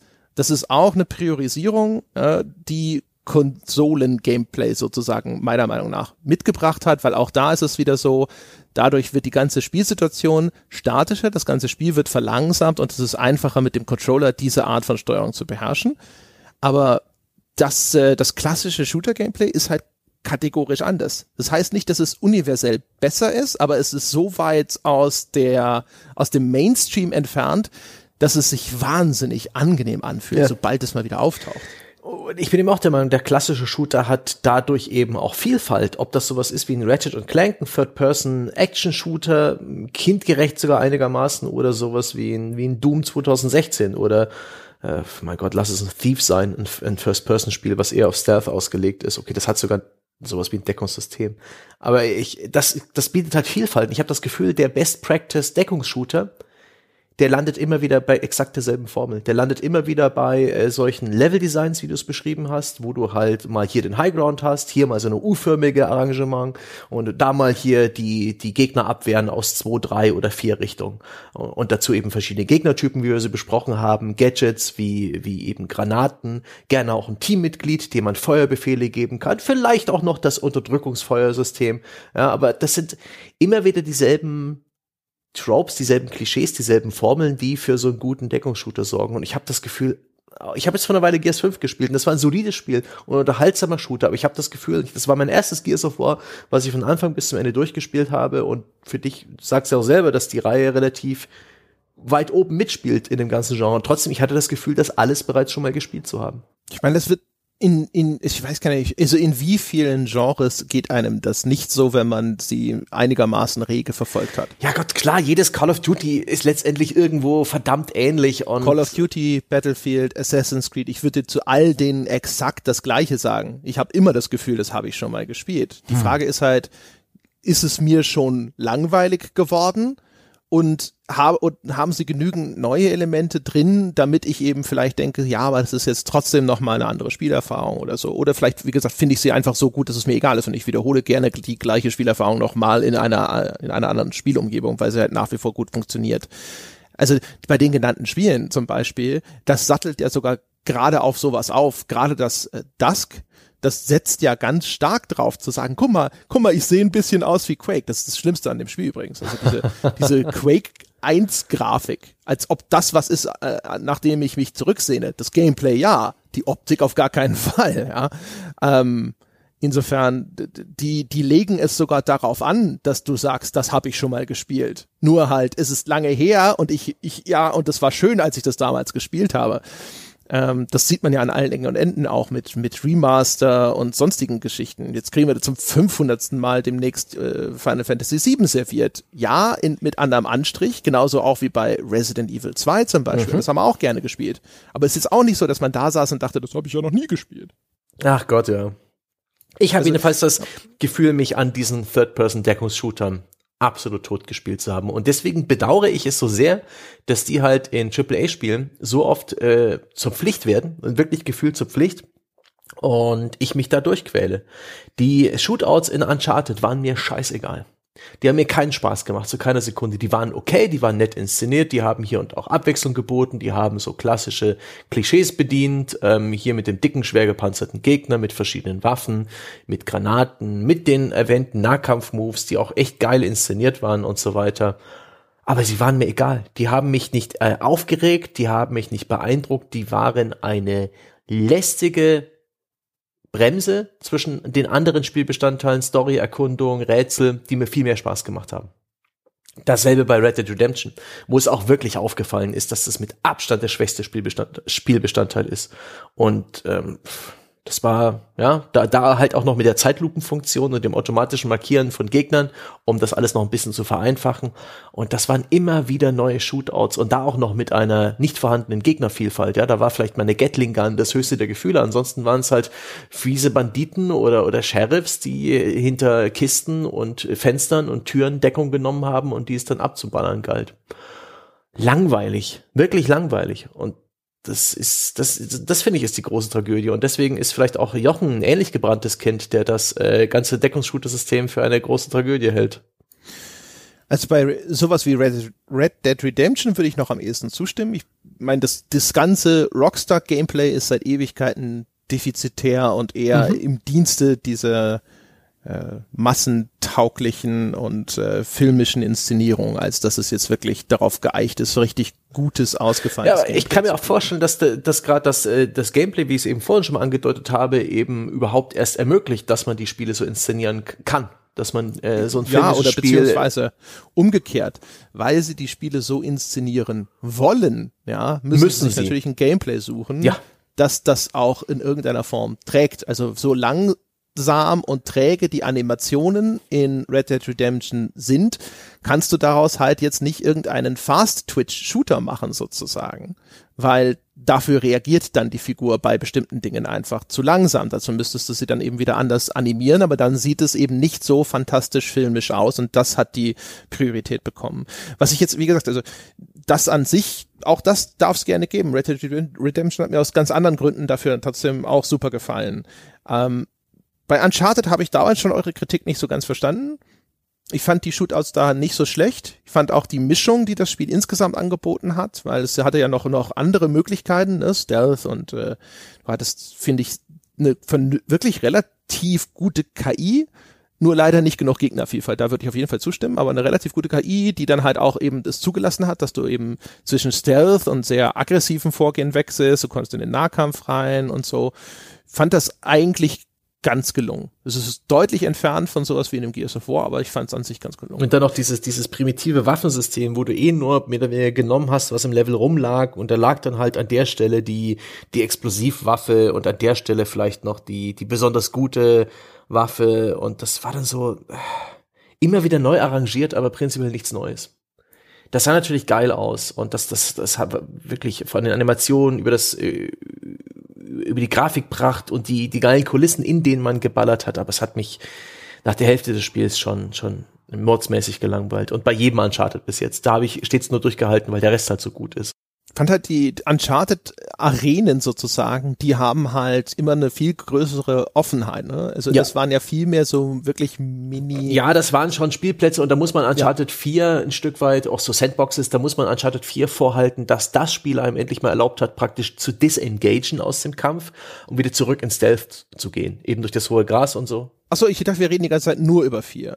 Frühere ja. Uncharted-Titel, andere Geschichte. Uncharted 1 bin ich viel mehr bei dir. Uncharted 4 dachte ich wäre quasi gegen. Ja, Uncharted 4 war schon besser, aber auch da. Ich meine, ja, ich, ich find's ganz schön generell, dass, dass Deckungssysteme für mich besser funktio funktionieren, solange das Spiel nicht nur ein Shooter ist. Wenn das Spiel auch Stealth hat, dann ist das äh, dramatisch passender für mich, weil äh, zu Stealth, zum Schleichen gehört für mich ja dazu, dass ich mich dem Blick des Gegners entziehe, dass ich Deckung suche. Da ist ein Deckungssystem für mich ein willkommenes Werkzeug. Und dann muss ich währenddessen ja gar nicht ballern, außer vielleicht mit irgendwie so einem Schlafpfeil oder irgendwie ähm, schallgedämpfter Waffe oder so, Splinter Cell mäßig. Da finde ich das richtig passend und gut. Genauso finde ich Deckungssysteme bei strategischeren, taktischeren Gameplay gut. Bei sowas wie den Ghost Recon Spielen. Ich habe davon gespielt, besonders lang, weil ich es getestet habe, dieses Future Warfighter. Das war, ich glaube, der letzte Teil dieser Ghost Recon Reihe. Das war doch Ubisoft, ja. Ja, also das ist jetzt natürlich nicht mehr der letzte, weil nee. jetzt haben wir Wildlands und so. Aber ja, aber das damals diese klassischen Singleplayer-Taktik-Shooter. Ja, und genau. Future war das Soldier hieß es, glaube ich. Es war Ghost Recon Warfighter, Warfighter 2 und ich glaube Future, Future Soldier. Future Soldier, ja. Und das war gut, da konnte man eben seine Truppen positionieren. Da ging es auch ein bisschen um Flankenmanöver. Das war sehr Gadget durchsättigt. Also mit Gegner markieren und so weiter und irgendwelche äh, anderen Sichtmodi nutzen. Und das, das hat funktioniert, weil so ein Taktik-Shooter ohnehin ein langsameres Tempo hat und ganz andere äh, Fragen oder Entscheidungen vom Spieler abverlangt. Und ähm, auch sowas wie ähm, die Taktik-Shooter-Reihe im Zweiten Weltkrieg, die ich schon lange nicht mehr Brothers in Arms. Brothers in Arms, auch von Ubisoft. Da gab es auch so einen Teil für die PS4, Highway to Hell, glaube ich. PS3. PS3, meine ich doch. Und ähm, das hat auch Spaß gemacht. Da ging es halt darum, eine äh, mit diesen klassischen Markern, die zeigen, wo, wo dann äh, demnächst hinter welcher Deckung wo Platz genommen wird, konnte man sein kleines Squad verteilen. Konnte da besonders mit dem Fokus auf Sperrfeuer ähm, halt gegnerische Einheiten ausschalten oder eine Zeit lang unterdrücken, dann wieder nachziehen und hatte da dieses ganz klassische Gameplay des Vorrückens, des Sperrfeuergebens, des Flankierens, des deines Trupps aufteilens und das, das hat Spaß gemacht. Und da hat ein Deckungssystem für mich ganz natürlich funktioniert und, und auf eine gute Art und Weise. Und da waren die Levels auch schön designt. Da hat der Designer klar festgelegt, hier platzieren wir einen Baumstamm, da ist eine Hecke, da ist ein Mäuerchen, da ist ein Haus. Und das, das hat das alles angenehm für mich ergeben und dann Jetzt würde ich so gerne eigentlich erstmal direkt auf dich draufscheißen. Ich mag das Spiel. Ich weiß, Leider viele Leute mögen das nicht. Ich das Highway to Hell nicht gespielt, also das Next Gen Ding. Aber mhm. die ersten beiden Brothers in Arms sind im genau dieses dumpfe, beschissene, ja, was du dem anderen, dem armen Deckungsshooter insgesamt unterstellst, weil da war es immer so, Sperrfeuer drauf, flankieren, abknallen, Sperrfeuer drauf, flankieren, abknallen. Das war das simpelste, hohlste, dümmste One-Trick-Pony, das seinen einen Trick, ja, über zehn Stunden in einer Tour immer gemacht. Guck mal, ich kann Purzelbäume. Ja, Pferd. Ich kann Purzelbäume. Ja, Pferd. Grauenvoll. Hier muss ich zugeben, ähm, all das, all, all das stimmt auch. Und äh, hier, hier, kann, hier kann man dieselbe Kritik anbringen, wie ich an den Uncharted-Spielen angebracht habe. Aber ich habe halt bloß ein Spiel dieser Art gespielt mit mit also ich habe nur einen Brothers in Arms gespielt und das war für mich damals noch erfrischend und das hat mich auch nicht gelangweilt bis zum Ende des Spiels. Gäbe es 50 davon, wie beim klassischen Deckungsshooter, würde ich inzwischen auch im Strahl kotzen. Der, the, the Straw that broke the camel's back. Ja, der Strohhalm, der praktisch mich komplett, ähm, äh, der meinen Rücken gebrochen hat, war übrigens Fuse. Erinnerst du dich oh noch Gott. an Fuse? Ja, das ist von Insomniac gewesen. Richtig, ne? Insomniac. E die haben äh, so ein Riesenhändchen für kreative ja. und coole Shooter. Die haben Nach dem Riesenerfolg von Haze hat sich EA gedacht, die Jungs, die lasse ich jetzt mal so ein, so ein Ding machen, da können sie sich austoben äh, toben mit ganz vielen Gadgets. Naja, ja, ich meine, Insomniac hat, hat ja schon für mich damals noch einen guten Ruf gehabt. Ich habe vor allen Dingen ihr Wirken auf der PlayStation mitverfolgt, weil ich halt für die für das äh, PlayStation Magazin bei Comptech ähm, äh, gearbeitet habe und die hatten ja ein Gefühl für für gute Waffen, für kreative Waffen. Ratchet Clank hat mit mit die, das geilste Waffendesign in der Spielegeschichte und sie hatten auch bei Resistance Fall of Man, der Ego-Shooter-Reihe, die nicht so erfolgreich war, hatten sie ja. halt angenehm kreative Waffen. Also eine, ein Maschinengewehr, mit dem du einen Tracer, eine Tracerkugel verschickst und danach waren alle anderen Kugeln zielsuchend, sodass ja, du um kurze, die Ecke schießen kurze, konntest. Kurze Korrektur, stimmt. Insomniac sind die Resistance-Leute, Free Radical sind die Haze-Leute. Ja, also Haze war äh, die Tragödie. Das habe ich ihn, da habe ich ihn unnötig. Nee. Ja, also leid. Tiefschlag, ja, ich äh, einen Punkt Abzug. Ja, die Tragödie namens Haze, die ähm, die die vergessen wir besser. Oder die über die lachen wir noch mal im Altbier. Ich weiß noch, dass ich auch, äh, dass Mike Büteführ damals der Leiter des Magazins äh, auch völlig entsetzt äh, in dem großen Zimmer mit dem geilen Fernseher und der coolen Anlage saß und äh, auch andere Kollegen dann noch hergerufen wurden und wir haben kollektiv über Haze gelacht und gedacht, was ist denn jetzt los? Was ist denn das für eine Scheiße? Ähm, vor allem nachdem es so großspurig angekündigt wurde. Das tolle Exklusivspiel. Mein Gott. Aber Insomniac ist nicht Free Radical. Insomniac hatte eine tolle Vita und ein extrem gutes Gespür für kreative Waffen. Und dann gab es diesen ersten Trailer ähm, für Fuse. Der Trailer war comichaft, der war überzeichnet, der wirkte interessant, ja, irgend so eine Art Superspion oder Spezialteam. Jeder von denen war völlig anders geformt und hatte offensichtlich irgendwie total andere Waffen. Und ein paar Jahre später kam es dann raus und hatte ein Facelift hinter sich, ja, vorbei. Das überzeichnete, fröhliche, ja, spaßige Comic-Design Hallo Gritty Realism. Plötzlich haben wir graue uniforme Soldaten. Die hatten zwar alle immer noch jeweils eine Spezialwaffe, aber die hat, die haben das Kraut auch nicht mehr fett gemacht. Ich wurde, oder oh, das habe ich durchgespielt, das war so eine Tortur. Es war ein generisches, nahes Zukunftsszenario mit einem generischen Bösewicht und es waren generische Umgebungen, die bis zum, die wirklich bis zum zum Punkt des Kotzens gefüllt waren mit hüfthohen Betondeckungen.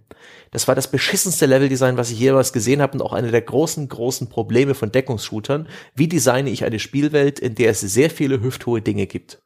Fuse hat mhm. sich nicht die geringste Mühe gegeben und völlig schamlos einfach hüfthohe Betonblöcke überall hingesetzt und gesagt, okay, das da ist eine Rolltreppe, mh, hm, das da machen wir einen Blumenkübel draus, aber die Art und Weise, wie das arrangiert war, war, hatte nichts mit dem normalen Leben zu tun, nichts mit der echten Welt. Kein, kein Ort in der Realität sieht so aus und Fuse war von Anfang bis zum Ende dies, diesbezüglich die reinste Enttäuschung. Und das ist auch eines der Probleme, die Deckungsshooter haben. Da ist Red Dead Redemption 2 noch sehr gut gemacht, weil die haben sehr natürliche Deckungen gefunden oder sehr natürliche Verkleidungen für, für die Deckung, die die Gegner einnehmen. Halt viel Bäume, Holzhaufen, Züge, äh, Saloons und so weiter. Aber bei Fuse grundgütiger. Da haben sie es einfach, da, da, da, nee, das hat wirklich, Fuse hat mich gebrochen. Und seitdem äh, bin, bin ich Deckungsshootern gegenüber skeptisch und werde nie wieder diese kindliche Freude empfinden, die ich damals vielleicht bei einem bei einem Gears of War empfunden habe oder als ich das, als ich das mal angespielt habe, als es alles noch, als es alles noch neu war oder bei anderen Genrevertretern. Ja. Also die, das ist tatsächlich wahrscheinlich der, der Teil der Kritik, wo ich einfach auch nur ins gleiche Horn stoßen Klar. würde. Die, der Deckungsshooter hat tatsächlich kategorisch das Problem, dass er ein eher immersionsbrechendes Leveldesign mit sich bringt. Das heißt also, du kommst um die Ecke und da siehst du schon, oh, hier sind Deckungen platziert. Das heißt, du weißt, hier wird ein Kampf ausbrechen, äh, es sieht unnatürlich aus und so weiter und so fort. Und das hast du kategorisch eigentlich immer. Es ist mal besser und mal schlechter kaschiert, je nach auch äh, dem Szenario, das man sich ausgesucht hat. Bei einem Uncharted ist es schwieriger, auch bei einem Gears zu einem gewissen Grad äh, obwohl es ja viel Häuserkampf hat, wo man meinen möchte, dass es organischer gehen müsste, aber selbst da hat man so wahnsinnig viele Standarddeckungen, ja. ähm, dass das dann sehr, sehr auffällig wird. Und ich glaube, das ist dann so ein Ding, ich persönlich habe immer so, ich habe sowohl mit immersiven Spielen als auch mit Gameplay getriebenen Spielen kein Problem. Ich mag beide auf ihre Art. Und deswegen ist es für mich nicht unbedingt ein grundsätzliches Problem, wenn ein Spiel von seinem Design her sehr immersionsbrechend ist. Also äh, wenn es jetzt darum geht, Immersion in eine Spielwelt versus Immersion durch Fokus, ne, was dann eher so mhm. diesen, diese Kategorie Flow vielleicht fallen würde. Aber das ist tatsächlich der Fall und ich glaube, das lässt sich nicht aufheben, weil natürlich für einen guten Deckungsshooter musst du halt schauen, erstens, wie kann ich das arrangieren, damit hinterher dieses Netz aus, hier sind Durchgänge und hier ist mhm. Blockade, hier ist Deckung, damit das vernünftig ist, damit da interessante taktische Möglichkeiten entstehen und so weiter und so fort. Das halt kontinuierlich ähm, so zu designen, dass es natürlich wirkt. Das gelingt dir vielleicht mal in so einem Bürogebäude oder sonst irgendwas. Und selbst da kann man dann sagen, ja, aber es ist ja unlogisch, dass so ein dummer Holztisch als Deckung taugt, um jo. da einen Strom von Kugeln aufzuhalten Ey, und so weiter. Allein die Tatsache, dass Autos ja eigentlich ein Stück zu hoch sind, um Deckung zu bieten, so dass Autos ganz gerne mal keine Räder mehr haben oder so ein bisschen als ausgebrannte Wracks rumliegen. Oder schlimmer noch, dass einfach entsetzliche Automodelle designt werden, die mit Realismus nichts zu tun haben, die aber als Deckung funktionieren. Ah, da schaudert's mich. Also das Schlimmste ist halt echt, glaube ich, dieses Standardelement. Und das hat halt auch wieder, glaube ich, also es wird zwei Gründe haben. Zum einen, wenn du bei Gears of War ist es diese Standard Betonmauer, ja. ja. Wenn du die benutzt als dein Game Design Element, sowas ist wahrscheinlich halt mega einfach dann rumzuschieben. Mhm. Du spielst diesen Level 15 mal mit deinen Leuten im Entwicklerteam und sagst so, okay, pass mal auf, äh, wenn man über diese Flanke vorrückt, dann hat man immer einen entscheidenden Spielvorteil. Die müssen wir dicht machen. Und dann schiebst du da so ein Element hin und fertig und musst jetzt nicht irgendwie extra nochmal was neu designen, damit dieser Level wieder organisch wirkt oder sowas. Ne? Du kannst also in dem Level-Layout das Design unglaublich viel und schnell iterieren, wenn du ständig diese Standardelemente benutzt und sie einfach nur rumschieben kannst. Das ist ja auch einer der Gründe, mhm äh, haben wir schon öfter gehört, warum sowas wie ein Lagerhallenlevel und so so beliebt ist. Weil das unglaublich einfach ist, diese Layouts dann schnell umzuformen, wenn man merkt, okay, das funktioniert so nicht, das hat keinen guten Spielfluss, das Pacing gerät ins Stocken und so weiter. Und der andere Grund ist, äh, dass es auch fürs Gameplay Sinn macht. Wenn du nämlich immer diese gleichen Elemente benutzt, dann weiß ich als Spieler umgekehrt, aha, Deckung, Deckung, Deckung, Deckung, Deckung ähm, gerade halt in der Frühphase, wo die Technik noch nicht so weit war, dass wirklich einfach alles Deckung ist, was nach Deckung aussieht, ist es natürlich extrem nützlich, dem Spieler einen erheblichen optischen Anhaltspunkt zu ja. geben, das hier ist Deckung. Sieht man ja auch zum Beispiel dann bei Uncharted und Tomb Raider, wenn es um hier kannst du hochklettern geht. Ne? Ja. Bei Tomb Raider ist es überall dieses weiß, dieser weiße Taubenschiss, der da an den Wänden ist, wo du weißt, das ist ein Vorsprung, an dem wird sich Lara festhalten und hochziehen können. Und wenn das nicht zu sehen ist, dann wird sie wahrscheinlich unerklärlicherweise ja. in den Abgrund stürzen. Aber wie bricht das eben die, die Immersion oder ich, für mich auch den Spaß am Spiel, wenn ich sowas habe, eben wie jetzt das jüngste Tomb Raider, äh, Shadow of the Tomb Raider, ähm, ein Spiel, das wunderbare, hübsch gestaltete, organische Levels hat, ja? durch die man springt, klettert, ähm, wo man Schätze sucht, wo es äh, noch Zusatzmissionen zu erledigen gibt und dann läuft man einen Pfad entlang und sieht vor sich rechtwinklig angeordnete, hüfthohe Hindernisse. Mhm. Oh, die Shootout-Arena.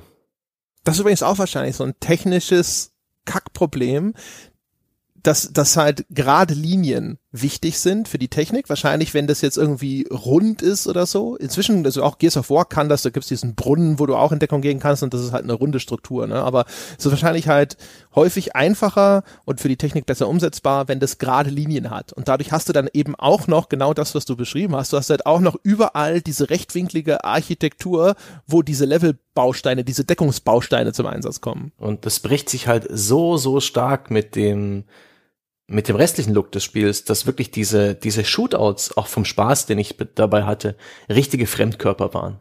Da ist, da ist meine Motivation fürs Spiel, ist in dem Moment stets in den Keller gerutscht, bevor es überhaupt losging, weil ich bereits erkannt habe, ah, jetzt wird dann gleich wieder geballert, Schrägstrich, hier ist auch die Schleichenoption da, hurra, nicht der beste Spielbestandteil, fuck it, das war, das war, das war interessant, ja, dass mhm. ich mich mhm. bereits geärgert habe, bevor es soweit war, weil ich es bereits erkannt habe, weil ich es gerochen habe, diesen, diesen Pferdeschiss namens Deckungsshooter.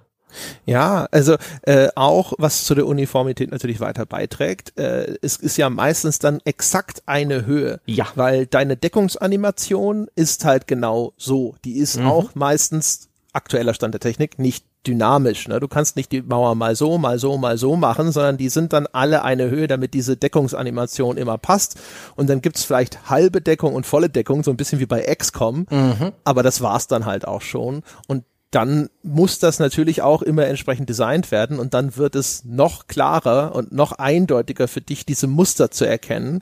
Haben ja schon oft drüber gesprochen. Ne? Die menschliche Fähigkeit, Muster zu erkennen, ist leider sehr ausgeprägt und dementsprechend ist es dann auch häufig sehr einfach, dass genau solche Sachen hervorstechen. Das ist genauso wie wenn bei der Texturierung zum Beispiel immer wieder das gleiche benutzt wird, wenn äh, 3D-Modelle wiederholt werden. Weißt du, wie bei, haben wir bei Control drüber gesprochen, dass mhm. da überall dann immer wieder sozusagen die gleichen Objekte zur Anwendung kommen, die man einfach wiedererkennt. Ja, die, dieselben Post-its im Büro. Unrealistisch. Aber ähm, es gibt ja ein paar gute Beispiele wenigstens, was das angeht. Es gibt ein paar Deckungsshooter, die haben mir gefallen. Ähm, Vanquish müssen wir erwähnen. Ja, das ist aber ein Hybrid, ne? Das ja. ist so, den hätte ich auf der Liste für, wenn wir nach vorne schauen, was sind denn vielleicht gute Wege für den Deckungsshooter? Und da hätte ich natürlich Vanquish auf der Karte, weil Vanquish sagt halt, du kannst diese Deckung nutzen, aber eigentlich, wenn du Vanquish richtig geil spielen willst, dann kannst du auch sehr aggressiv mhm. spielen mhm. und kannst diese Zeitlupenfunktion nutzen ja. und du. Die, die ja. Deckung ist da eher ein Sprungbrett für, ähm, für aktiven actionreichen, skillvollen Kampf. Aus der Deckung heraus hast du verschiedene Moves zur Verfügung. Zum Beispiel eben dieses über die Deckung nach vorne springen, wo eine Zeitlupe ausgelöst wird, wenn du währenddessen zielst. Du kannst auch Granaten werfen und in der Luft abschießen, wo sie dramatisch mehr Schaden machen. Das ist ein Trick, den erklärt das Spiel nicht, aber wenn du den einmal schnallst, weißt du, wie man plötzlich skillvoll spielt. Und auch das aus der Deckung heraus ist eben bloß ein kurzes Innehalten, ähm, das Vorbereiten von coolen neuen Gameplay und dann so Sachen wie auf den Knien per Raketenantrieb durch die Gegend boosten und dadurch Gegner zu flankieren, nicht indem man eben in der Deckung verharrt und langsam nach links oder rechts im, in, diese, in diese gehockten Haltung marschiert, die so unglaublich auf den Rücken gehen muss und auf die Knie. Ähm, hervorragend hat, hat das sehr, sehr gut gemacht und war gleichzeitig als Deckungsshooter exakt so spielbar, wie man es erwartet. Es hat dich da nicht irgendwie vor den Kopf gestoßen, sondern es hat ja einfach noch andere Alternativen gegeben. Eben dieses klassische Shooter-Gameplay, was bei sowas wie im Gears of War komplett rausfällt, wo man ohne Deckung schnell stirbt. Einfach, man stirbt sofort. Man muss in Deckung gehen. Und das hat eben dieses Paradigma nicht in der Form äh, verfolgt, hat noch natürlich noch ein paar andere, hat so ein, so ein Hitze-Management mit drin gehabt, aber das war ein sehr gelungenes Spiel. Hätte es nicht so, hätte es nicht dieses Szenario, das hat mich ein bisschen abgeturnt. Roboter auf einer Raumstation. Ja. Gähn. Ja, ja. Robo also alles, was so rein robotermechanisch ist, das ist meistens so. Es ist auch einer der Gründe, warum ich Horizon Zero Dawn so lange nicht gespielt habe, was ich hinterher sehr bedauert habe, weil es tatsächlich geil war. Aber da habe ich auch immer die ganze Zeit immer nur gedacht, so, ja, Robotertiere, why? Gib mir richtige Tiere. Ähm, und bei, bei Vanquish ist natürlich der Punkt, Vanquish ist kein Mainstream-Spiel. Das ist Nee. nicht dazu designt, einem kleinsten gemeinsamen Nenner zu genügen. Und dementsprechend, wenn dann die, die, die kleinere Gruppe, wenn man zu der kleineren Gruppe gehört, für die ein Spiel wie Vanquish designt wurde, dann findet man das natürlich cool. Im AAA-Bereich kann man das wahrscheinlich nicht erwarten. Da Ja. ist die Vermeidung von Komplexität und vor allem eben auch so, man sagt ja, es gibt ja diesen Begriff der Skill Ceiling. Ne? Wie viele unterschiedliche Variablen gilt es gleichzeitig vom Spieler zu kontrollieren oder sie passend einzustellen? Ne? Also zielen, bewegen gleichzeitig, abschätzen, so äh, die, die Vorhersage sozusagen, wann wird sich dieses Objekt an diesem Ort befinden und so weiter und so fort. Also wie viele äh, unterschiedliche Sachen muss man da gleichzeitig im Blick haben und richtig kalkulieren im Kopf, um dann innerhalb von relativ kurzer Zeit eine richtige Entscheidung zu treffen und die dann auch noch auszuführen. Und sowas wie Vanquish ist da wahrscheinlich schon von der Art, wie, wie es gemacht ist, too much. Aber der Weg ist tatsächlich schon vielversprechend, finde ich, zu, eben zu sagen, du, musst nicht in Deckung gehen. Die Deckung ist eine von mehreren Optionen und wir geben dir aber auch erheblich dynamischere Optionen. Und so ein bisschen sieht man das ja bei Uncharted 4. Uncharted 4 gibt dir jetzt vielleicht nicht mehr, nicht so viele aggressiv dynamische zusätzliche Optionen, sondern sagt zusätzlich halt sowas wie Stealth ist auch noch eine Option, weil das halt auch ein sehr schöner, beherrschbarer Mechanismus ist, der nicht allzu viel extreme, schnelle, präzise äh, Kommandos oder Eingaben vom Spieler erfordert.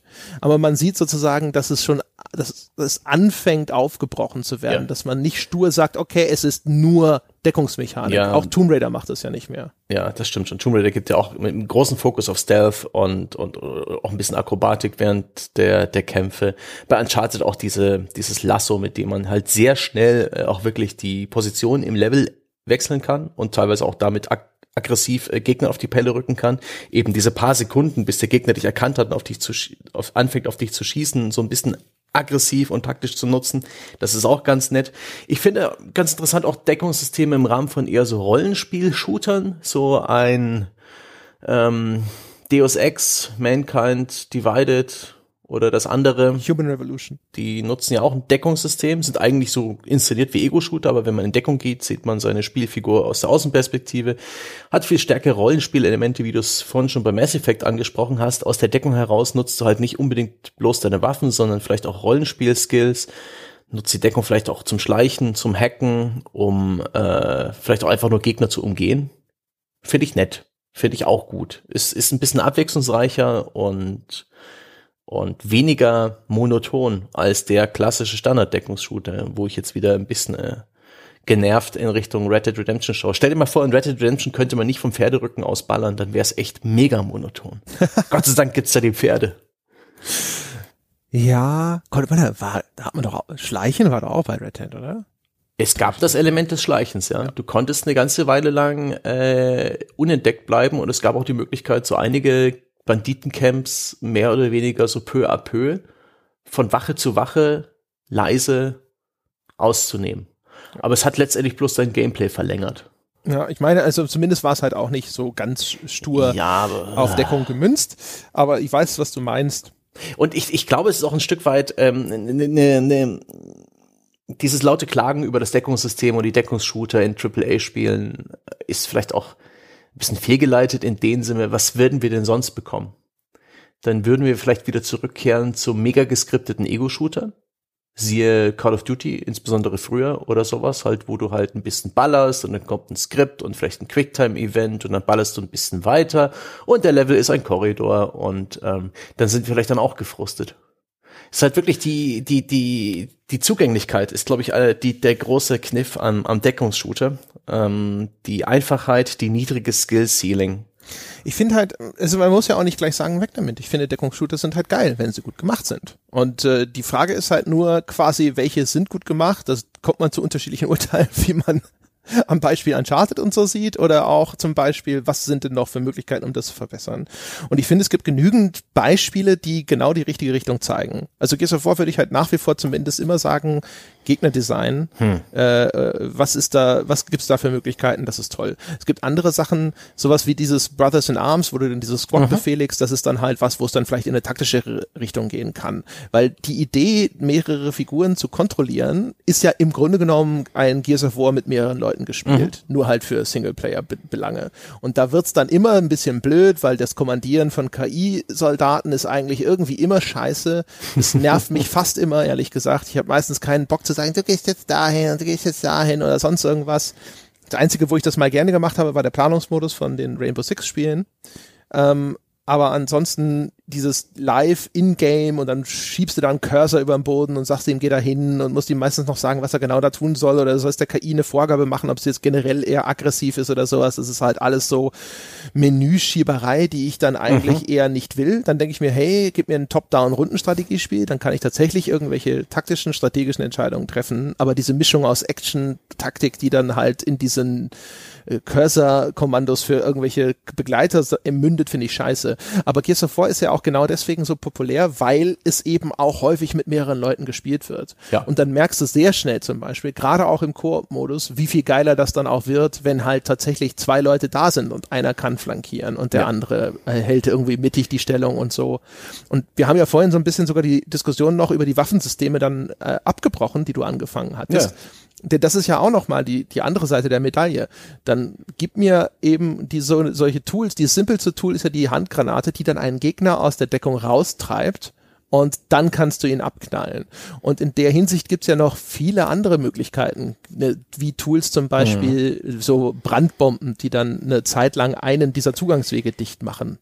Ja. Da kann man sehr viele interessante Sachen einfügen, wo der Spieler interessante Entscheidungen treffen kann. Stimmt schon. Äh, witzig finde ich übrigens, wie wir mal eine Zeit lang echt gestaunt haben. Oh, jetzt hier zerstörbare Deckung. Das war mal eine Zeit lang neu. Ich weiß nicht mehr, welche Spiele das etabliert haben. Das gab es nicht von Anfang an in, in Spielen dieser Klar, Art. Ja. Also, und ja, es ist aber nichts. So es ist aber nichts, was jetzt in irgendeiner Form es sich durchgesetzt hätte. Ja, weil es ist einfach, es ist einfach, weil es keinen Spaß macht. Nee, weil ich meine, der Deckungsshooter braucht die Deckung. Ja. Wenn die Deckung zerstört werden kann, ist dann funktioniert das Gameplay nicht mehr. Das kannst du ja gar nicht zulassen. Stell dir mal vor, die Gegner in Gears of War hätten nach einer Minute alle Deckung weggeschossen, dann bist du ja tot. Also du kannst ja immer nur, also wirklich nur ganz gezielt sagen, und hier und hier und hier ist nochmal eine zerstörbare Deckung dazwischen. Mhm. Oder es gibt diesen Gegnertypus, der kann, der kann Deckung zerstören. Und dann musst du dich halt vielleicht um den schnell kümmern, weil wenn der alle Deckung von dir zerstört hat, dann bist du geliefert. Aber du kannst halt nie sagen, kategorisch, immer alle Deckung wird relativ kurzer Zeit irgendwie vernichtet, weil du, wir haben ja schon drüber gesprochen, das mündet dann darin, dass der Spieler quasi sofort im Eimer ist. Das heißt, es muss immer auf einem gesteuerten Pfad dann passieren. Ach Gott. Äh, bezüglich der Deckung hatte ich noch ein sehr schönes Erlebnis ähm, damals bei dem Battle Royale Hype mit PUBG. PUBG ist ein Third-Person-Shooter gewesen damals. Ähm, da gab es noch keinen First-Person-Modus und aber Player, Player Unknowns Battlegrounds für den einen, der es nicht weiß. Ähm, Und da war Deckung dennoch extrem wichtig, weil das eben ein Taktik-Shooter war, ging's, äh, wo man sehr, sehr selten mal Feindkontakt hat und wenn, dann ist der in einem Sekundenbruchteil vielleicht sogar schon entschieden. Das heißt also, jedes Detail deines Gameplays, das war das Metaspiel damals, musste ein bisschen auf maximale Sicherheit ausgerichtet sein. Darauf ausgerichtet, dass du im Fall des Gegnerkontakts die besseren Karten hast. Das heißt, du siehst den Gegner, bevor er dich sieht, du bist in einer besseren Position als er. Und da ging es eben auch darum, Gegenstände zwischen dich und den Gegner zu bringen. Und das führte dann zu solchen Stilblüten, die ich, über die ich, auf die, auf die ich auf der einen Seite furchtbar finde, auf der anderen Seite irgendwie total cool, dass man zum Beispiel die Lehnentaste benutzt, wenn man langsam in der, in der Hocke einen, einen Berghang hinaufgeht, wo man nicht weiß, was dahinter ist. Denn wenn man den Charakter lehnt, das geht, das ist eigentlich dafür da, um aus hinter einer Hausecke hervorzuschauen, dann ist, ist er ein bisschen niedriger im Profil und da kannst du deine gehockte Spielfigur noch ein bisschen kleiner machen und ihr Kopf ja, ragt erst einen Tick später hinter dem Hügel hervor und kann erst später von niemandem gesehen werden. Also auch eine Optimierung der Deckung. Genauso die Tatsache, dass man immer rechts herum gehen sollte, wenn man äh, irgendwie hinter einem Stein oder hinter einem Baum ist, weil deine Waffe von, von der Spielfigur auf der rechten Seite gehalten wird. Das heißt also, du offenbarst weniger Körperprofil, wenn du um diese Seite herum um ein Objekt gehst und, und, und versuchst auf jemanden zu schießen. Gleichzeitig kann man erwarten, dass man von der anderen Perspektive auf der linken Seite des Objekts am ehesten den gegnerischen Soldaten schon mal vorvisieren sollte, weil er höchstwahrscheinlich das weiß und auch aus dieser Seite rauskommt. Und das finde ich, das sind alles solche netten kleinen ähm, Taktiken, und Metatricks, die eben nicht vom Spiel direkt vorgesehen sind, weil es kein Deckungssystem hat. Und ähm, das mochte ich. Das fand ich super sympathisch. Das hat meinem Gameplay auch nicht weiter was gebracht, weil das halt meine Chancen im Promillebereich erhöht hat und mein Skill hat das äh, hat die dann ohnehin äh, schön niedrig gehalten und ich habe selten mal einen Shootout gewonnen im Spiel. Aber das mochte ich eben, wie Deckungssystem eben auch relevant ist, ohne dass es explizit vorgesehen ist und dass es durchaus interessante Stilblüten geben kann als wenn es ja jetzt ein präzises, spezielles Deckungssystem gibt, was im Multiplayer ganz furchtbar ist. Dieses Future, Ghost Recon, Future Warfighter, Future Soldier, das habe ich auch ein bisschen im Mehrspieler gespielt oder sowas ähnliches, ich glaube, es war das. Und das war einer der statischsten, langweiligsten Mehrspieler, die ich je gespielt habe, weil man in der Regel der Standardzustand äh, ist, du bist hinter einer Deckung und schaust auf ein Level, wo du keine Gegner siehst. Aber da sind welche, jeweils auch hinter Deckung. Pfui, sage ich. Es ist wie ein Multiplayer, wenn nur Camper mitspielen.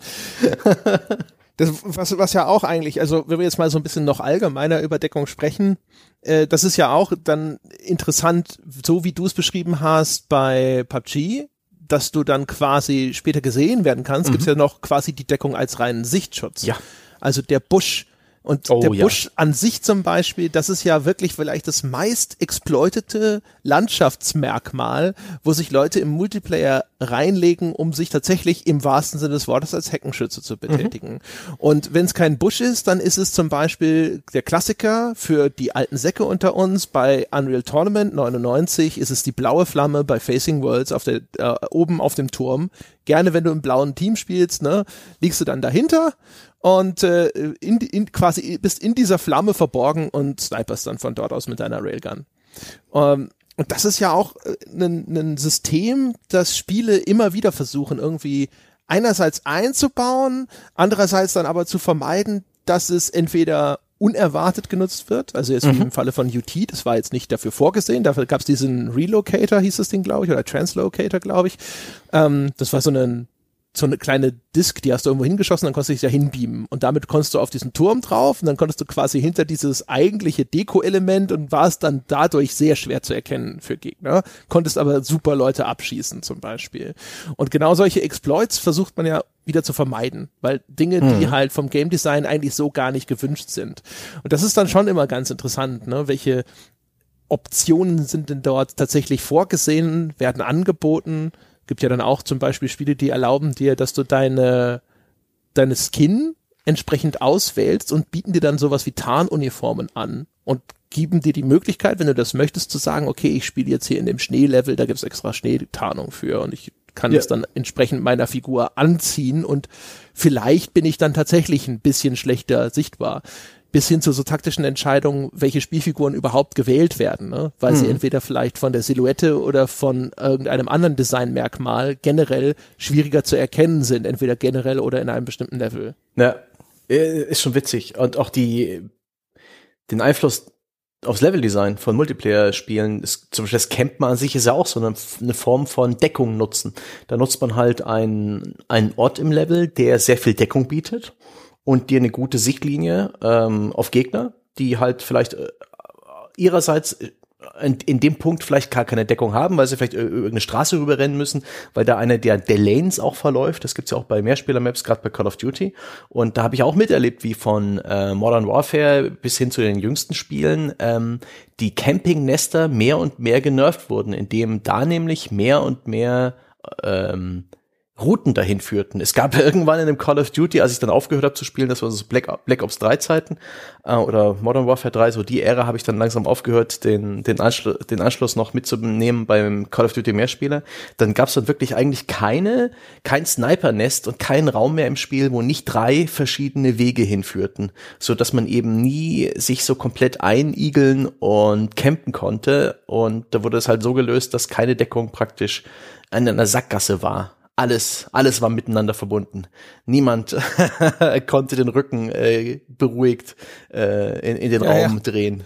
Dafür hast du dann aber, gab's ja diese Sprengfallen, ja. die mit diesen Stolperdrähten. Und der oh, gute Sniper hat dann natürlich dann Zugangswege Herrlich. damit abgesperrt. Aber das ist ja genau das Ding, was ich eben vorhin schon meinte, bei äh, Gears of War zum Beispiel und sowas. Ne? So, wenn ich Möglichkeiten dem Spieler gebe, zum Beispiel Zugangswege ein bisschen zu kontrollieren, mhm. ja. Und auch da wieder, es gab ja Gegenmaßnahmen, wenn du diese Stolperfallen rechtzeitig entdeckt hast, dann konntest du diese, diese Kabel durchschneiden, konntest mhm. das entschärfen zum Beispiel und solche Geschichten. Das ist echt interessant, wie stark sowas natürlich dann wirklich ähm, auf den, das gesamte Spieldesign abstrahlt. Also die, zum Beispiel unterschiedliche Arten von Deckung sind ja auch verbunden mit den Fortbewegungsmodi. Also ein Call of Duty kennt ja stehend in Deckung und liegend sogar. Und es gibt natürlich dann immer auch wieder unterschiedliche Gestaltungselemente in einem Level, wo du dann das eben nur in diesem Zustand überhaupt nutzen kannst. Und die Tatsache, dass du dich überhaupt hinlegen kannst, ja, auch das ist ja erstens etwas, was dich vielleicht unauffälliger macht, ja, wo du vielleicht einen bestimmten Sichtschutz besser nutzen kannst, aber du kannst auch vielleicht eine bestimmte Deckung nutzen, weil da vielleicht irgendwo so ein paar Sandsäcke liegen die dir Deckung bieten, aber nur wenn du liegst. Ne? Und wenn du liegst, bist du wiederum dafür extrem langsam und wenn dann einer von hinten ankommt, bist du geliefert. Und all diese gegenseitigen Abhängigkeiten, die sind schon ziemlich interessant und das ist dann das, was natürlich dann auch ein gutes Map-Design gerade für Multiplayer so schwierig macht, ne? Weil im Multiplayer kommt sofort dieses Ding mit dazu, dass äh, Spieler versuchen, irgendwelche Gestaltungselemente zu exploiten. Deine KI macht das zum Glück nicht. Ja, ja. Also hast du mal eingespielt, einen Deckungsshooter-Multiplayer? Ist eine seltsame Erfahrung, ne? Also ich habe das bei Uncharted 2, glaube ich, mit und bei Uncharted 3 mit am, am längsten getan und das das hatte da fast was, weil da haben sie eben auch einen großen Fokus auf Spezialangriffe gesetzt, bis hin zu solchen seltsamen, ja, Zaubersprüchen. Ja, kannst einen Schwarm Käfer herbeirufen, wenn du gut genug spielst, der dann der der Gegner frisst, weil es als reiner Shooter echt nicht so gut gewesen wäre. Und ganz viele so Bonus-Objectives. Du musst die Leute irgendwie zum Bewegen zwingen oder animieren. Sonst ist das echt eine mega passive Camper-Geschichte. Also Gears of War Multiplayer funktionierte hervorragend. Absolut hervorragend. Gears of War Multiplayer war mit einer der coolsten, die ich hier gespielt habe. Weil natürlich, sobald da richtige Spielerteams gegeneinander antreten oder sowas, dann kommt mhm. halt wirklich ein taktisches Element viel stärker zum Tragen, dass da wirklich versucht wird zu flankieren, dass ja. ständig irgendjemand auf dir in den Rücken fallen könnte. Das machen die Spiele ja zum Beispiel total selten. Spiele spawnen ja nicht Gegner hinter dir. In der Multiplayer-Map kann jederzeit irgendein Typ von hinten auf einmal angelaufen ja. kommen und dann bist oh, du dran. Und dann hast du auch das Problem, schnell aus der Deckung rauszukommen. Das ist bei vielen dieser Spiele immer noch frustrierend. Muss ich eine Taste drücken? Kann ich einfach den Analogstick drücken? Äh, ich bin dann oft einfach gesprungen oder sowas, um sicher zu gehen, dass ich definitiv aus der Deckung rauskomme und sowas. Aber das ist ganz witzig äh, einer der großen äh, Kniffe bei Gears of War ist auch, dass du siehst, wenn jemand hinter der Deckung ist. Weil die Spielfiguren sind alle so massig und groß, die sind dann vielleicht hinter ihrer hüfthohen Deckung sicher.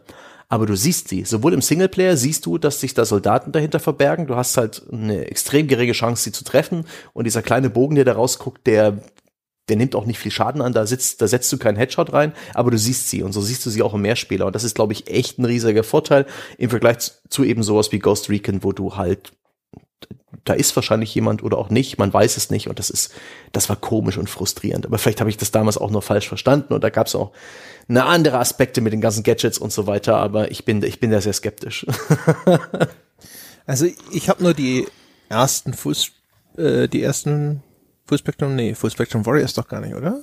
Äh, Full Spectrum Warrior war diese Taktikgeschichte mit diesem Vierer-Squad. Ghost Recon, Advanced Ghost Warfighter. Recon, ja, Warfighter, genau. Ja. Die, die zwei, die ersten zwei habe ich gespielt, die waren eher so, äh. Also vor allem das erste, äh, erste Ghost Recon. Das war eines von diesen früheren Xbox 360 Spielen. Du spielst los, denkst dir, oh, der Glanzeffekt auf dem Asphalt, diese Sepia-Töne cool. Und dann ist das so eine monotone Scheiße mhm. gewesen. Uah, furchtbar. Fand es also auf, auf Dauer. Es war geil, drei Stunden, gut nach fünf Stunden und alles danach war so. Aber ähm, ich, es gibt halt echt so, wie gesagt, also es ist, das hängt halt davon ab, dass das Ding gut gemacht sein ja. muss. Weil zum Beispiel, weil du gerade Bogen gesagt hast, in einem völlig anderen Kontext, aber das ist halt auch wieder so ein schönes Beispiel dafür, dass bei Gears of War halt sehr bedacht äh, designt wurde. Da gibt's ja auch zum Beispiel diesen Bogen, der diese Explosivgeschosse verschießt. Mhm. Der erstens einfach nur königlich geil für Schadenfreude ist, weil du triffst jemanden damit und dann dauert es noch ein paar Sekunden, bis dieser Pfeil explodiert. Und das ist dieses, dieses tolle, du bist tot, aber du weißt es schon noch nicht. ja, was fantastisch ist, wenn du, wenn es dir gelingt, mhm. damit so einen Treffer zu landen.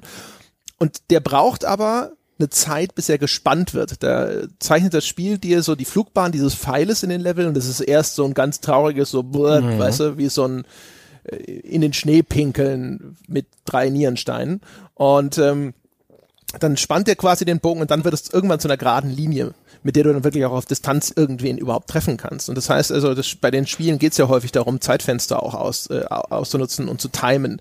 Also dann aus der Deckung raus, den Bogen spannen und jetzt quasi muss der Gegner noch für dich treffbar sein und du musst ihn auch so weit nachgehalten haben, dass du tatsächlich triffst. Ne? Und das hat auch ein cleveres Design. Das ist eine extrem ja. mächtige Waffe, aber das Zeitfenster, bis die zum Einsatz kommen kann, ist so groß, dass du halt schon wieder ein relativ hohes Maß an Skill brauchst, um damit diese Treffer tatsächlich zu platzieren. Und das sind halt die Sachen, die Gears of War geil macht und das sind halt Sachen, die findest du nicht in einem Uncharted, die findest du nicht in einem Tomb Raider, die findest du nicht in den aller, aller, allermeisten anderen. Ja, das stimmt schon. Ich, ich muss auch sagen, Gears bedient sich sehr gut. Gears hat tolle Manöver, so über die Deckung springen auf einen Gegner und ihn dabei abmurksen, einen Gegner über die Deckung rüberziehen und dabei abmurksen. All solche Moves, cool inszeniert, wuchtig, leicht zu bedienen. Ähm, sicherlich in, in vielerlei Hinsicht Best Practice, aber so zum Schluss vielleicht die Frage, ist das erstmal unausweichlich, dass weiter Cover, Cover-Mechaniken und Cover-Schießen ähm, im AAA-Bereich Bestand haben werden?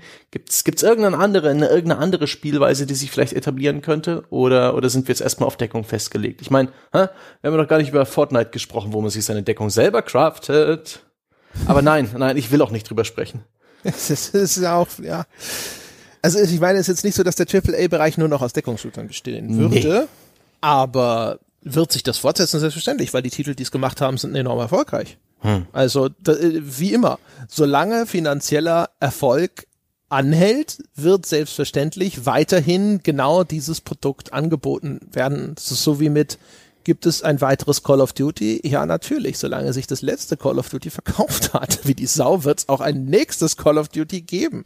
Ja, ähm, da, da, aber was, was man finde ich sieht, ist ja, dass sich da durchaus was tut. Ich habe so, ich habe das Gefühl, wenn man so auf das letzte Jahrzehnt schaut, gefühlt, glaube ich, hat sich im Ego-Shooter-Bereich weniger getan als bei den Deckungsshootern. Um, boah, oh, boah, boah, boah, weiß ich nicht, ob ich das so unterschreiben würde. Ähm, natürlich, äh, viel, es gab viel Rückbesinnung auf Retro im Ego-Shooter-Bereich, aber eben auch eine extreme Vielfalt an verschiedenen Shootern. Da haben wir eben sowas wie Battle Royale, wir haben diese, diese, diese ja, Rollenspielartigen ja Shooter oder? wie in Borderlands, wir haben, ähm, wir haben die Taktik-Shooter, ähm, Pro Project Dusk, Dust, wie hießen das, das und, und viele andere. Hm. Mit, also mit den Hardcore-Taktik-Shootern kenne ich mich nicht aus. Aber ansonsten, wenn ich mir jetzt anschaue, weißt du, funktioniert ein Battlefield heute groß anders als früher? Ein. Call of Duty groß anders als früher? Das Nein. Einzige, was mir einfallen würde, ist halt das, das Titanfall und sein Wallrunning. Oder es gibt mal einen Grappling-Hook in First Person und solche Geschichten. Aber ansonsten weiß ich nicht. Während wenn ich mir die Deckungsshooter anschaue zum Beispiel, Gears of War alleine hat innerhalb seiner Reihe sich dann weiterentwickelt und hat quasi diese Tower Defense Mechanismen für den Multiplayer noch eingeführt, die dann auch teilweise, glaube ich, im Singleplayer drin waren, dass du so ein bisschen was bauen konntest, mhm. du ja auch schon, ne, jetzt auch so mit Fortnite, wo man ja auch quasi Befestigungen bauen kann bis zu einem gewissen Grad. Ähm, du hast eben diese Mischung mit anderen Gameplay-Mechaniken, das halt eben nicht nur stumpf hier Deckung, Deckung, hm. Deckung, hm. sondern du kannst auch mal hier oder so agieren und sowas. Also keine Ahnung. Natürlich, ich meine, der, der AAA-Bereich bewegt sich halt immer wie so ein Gletscher. weil risikoscheu und so, äh, wenn Innovation, dann in kleinen Dosen und mal gucken, was funktioniert und solange nicht irgendwo was kommt aus einer ganz anderen Ecke, dass er irgendeine neue Blaupause liefert, die man dann nachahmen kann, immer schwierig. Aber ansonsten, ich weiß gar nicht. Ich habe zumindest nicht das Gefühl, dass man jetzt den Deckungsshooter besonders hervorheben müsste, weil dort der kreative Stillstand jetzt über alle Maßen bemerkenswert wäre, was Okay. Großproduktion angeht. Vielleicht immer noch die alten Wunden von Fuse, die gefühlte Wahrheit. Und vielleicht, wer weiß, in 20 Jahren ballern wir vielleicht rundenbasiert, was sich bis dahin etabliert hat. Hm? ja. Also ich, äh, Schöne Reaktion. weißt du, ich, äh, ich kann ja auch, ich meine, es kann ja auch einfach sein, dass das nicht das ist, was dir primär liegt. Weißt Ja. du, es kann ja auch einfach mal eine Ge- Geschmacksfrage sein. Also ich spiele Deckungsshooter, die gut gemacht sind, total gerne. Aber ich kann total nachvollziehen, dass diese Monotonie sich dort sehr viel schneller einschleichen kann. Weil ein klassischer Ego-Shooter, der halt einfach von seiner ganzen Anlage her schon sehr viel dynamischer ist, der wird mir insofern, selbst wenn er ansonsten unoriginell ist, weniger schnell langweilig, weil ich sozusagen einfach noch viel mehr wenn du so willst, Gestaltungsraum habe. Ne? Ich bewege mich halt in jedem Durchgang immer mal anders. Und wenn ich dann im Deckungsshooter einen Level wiederhole, wenn ich bei dem Gears of War sterbe und dann die, die gleichen Passagen nochmal spiele, dann hänge ich meistens ungefähr hinter der gleichen Deckung, tue schon ungefähr das Gleiche und vermeide nur die Fehler, die ich im vorigen Durchgang gemacht habe oder bin besser in der Ausführung der exakt gleichen Strategie, die jetzt hier gerade Sinn ergibt. Ja, ja, also ja, die. Dynamik ist schon reduziert. Herrlich, du hast es nochmal wunderbar unterstrichen. Du hast ausgesprochen, was, ich, was mir gar nicht eingefallen ist, aber was ich auch nicht mag. Hervorragend. sehr gut, aber das ist doch sehr schön, dass wir denn hier einfach äh, geteilter Meinung aus der ganzen Geschichte rausgehen. Ich mag einfach Deckungsshooter nicht so gern und du schon.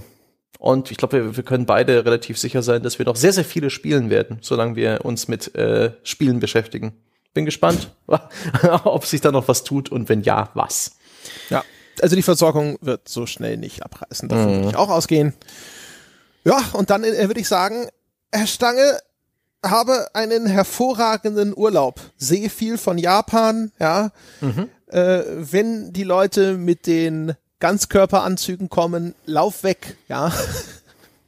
Lass dich erst, äh, lass dich erst irgendwo in so äh, ein Dekontaminierungslager sperren, wenn der Urlaub schon durch ist. Ja, das ist super, toll, danke. Hilft mir enorm jetzt bei den letzten Nervositätsgeschichten. Äh.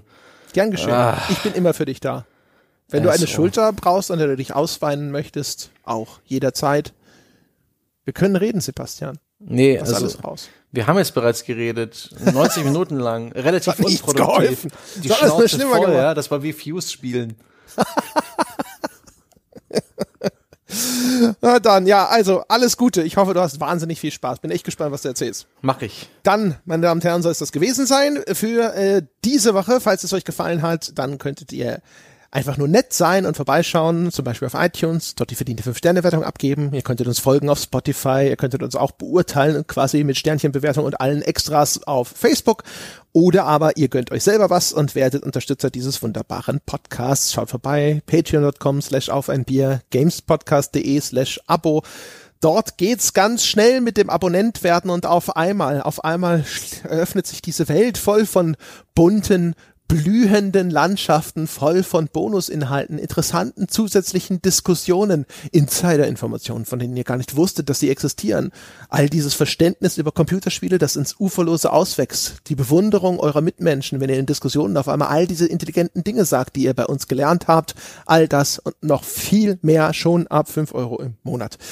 Und wenn ihr mit uns über diese Folge oder über Gott und die Welt diskutieren wollt, dann schaut doch vorbei im weltbesten Spieleforum unter forum.gamespodcast.de. Das soll's gewesen sein. Wir hören uns nächste Woche wieder. Bis dahin.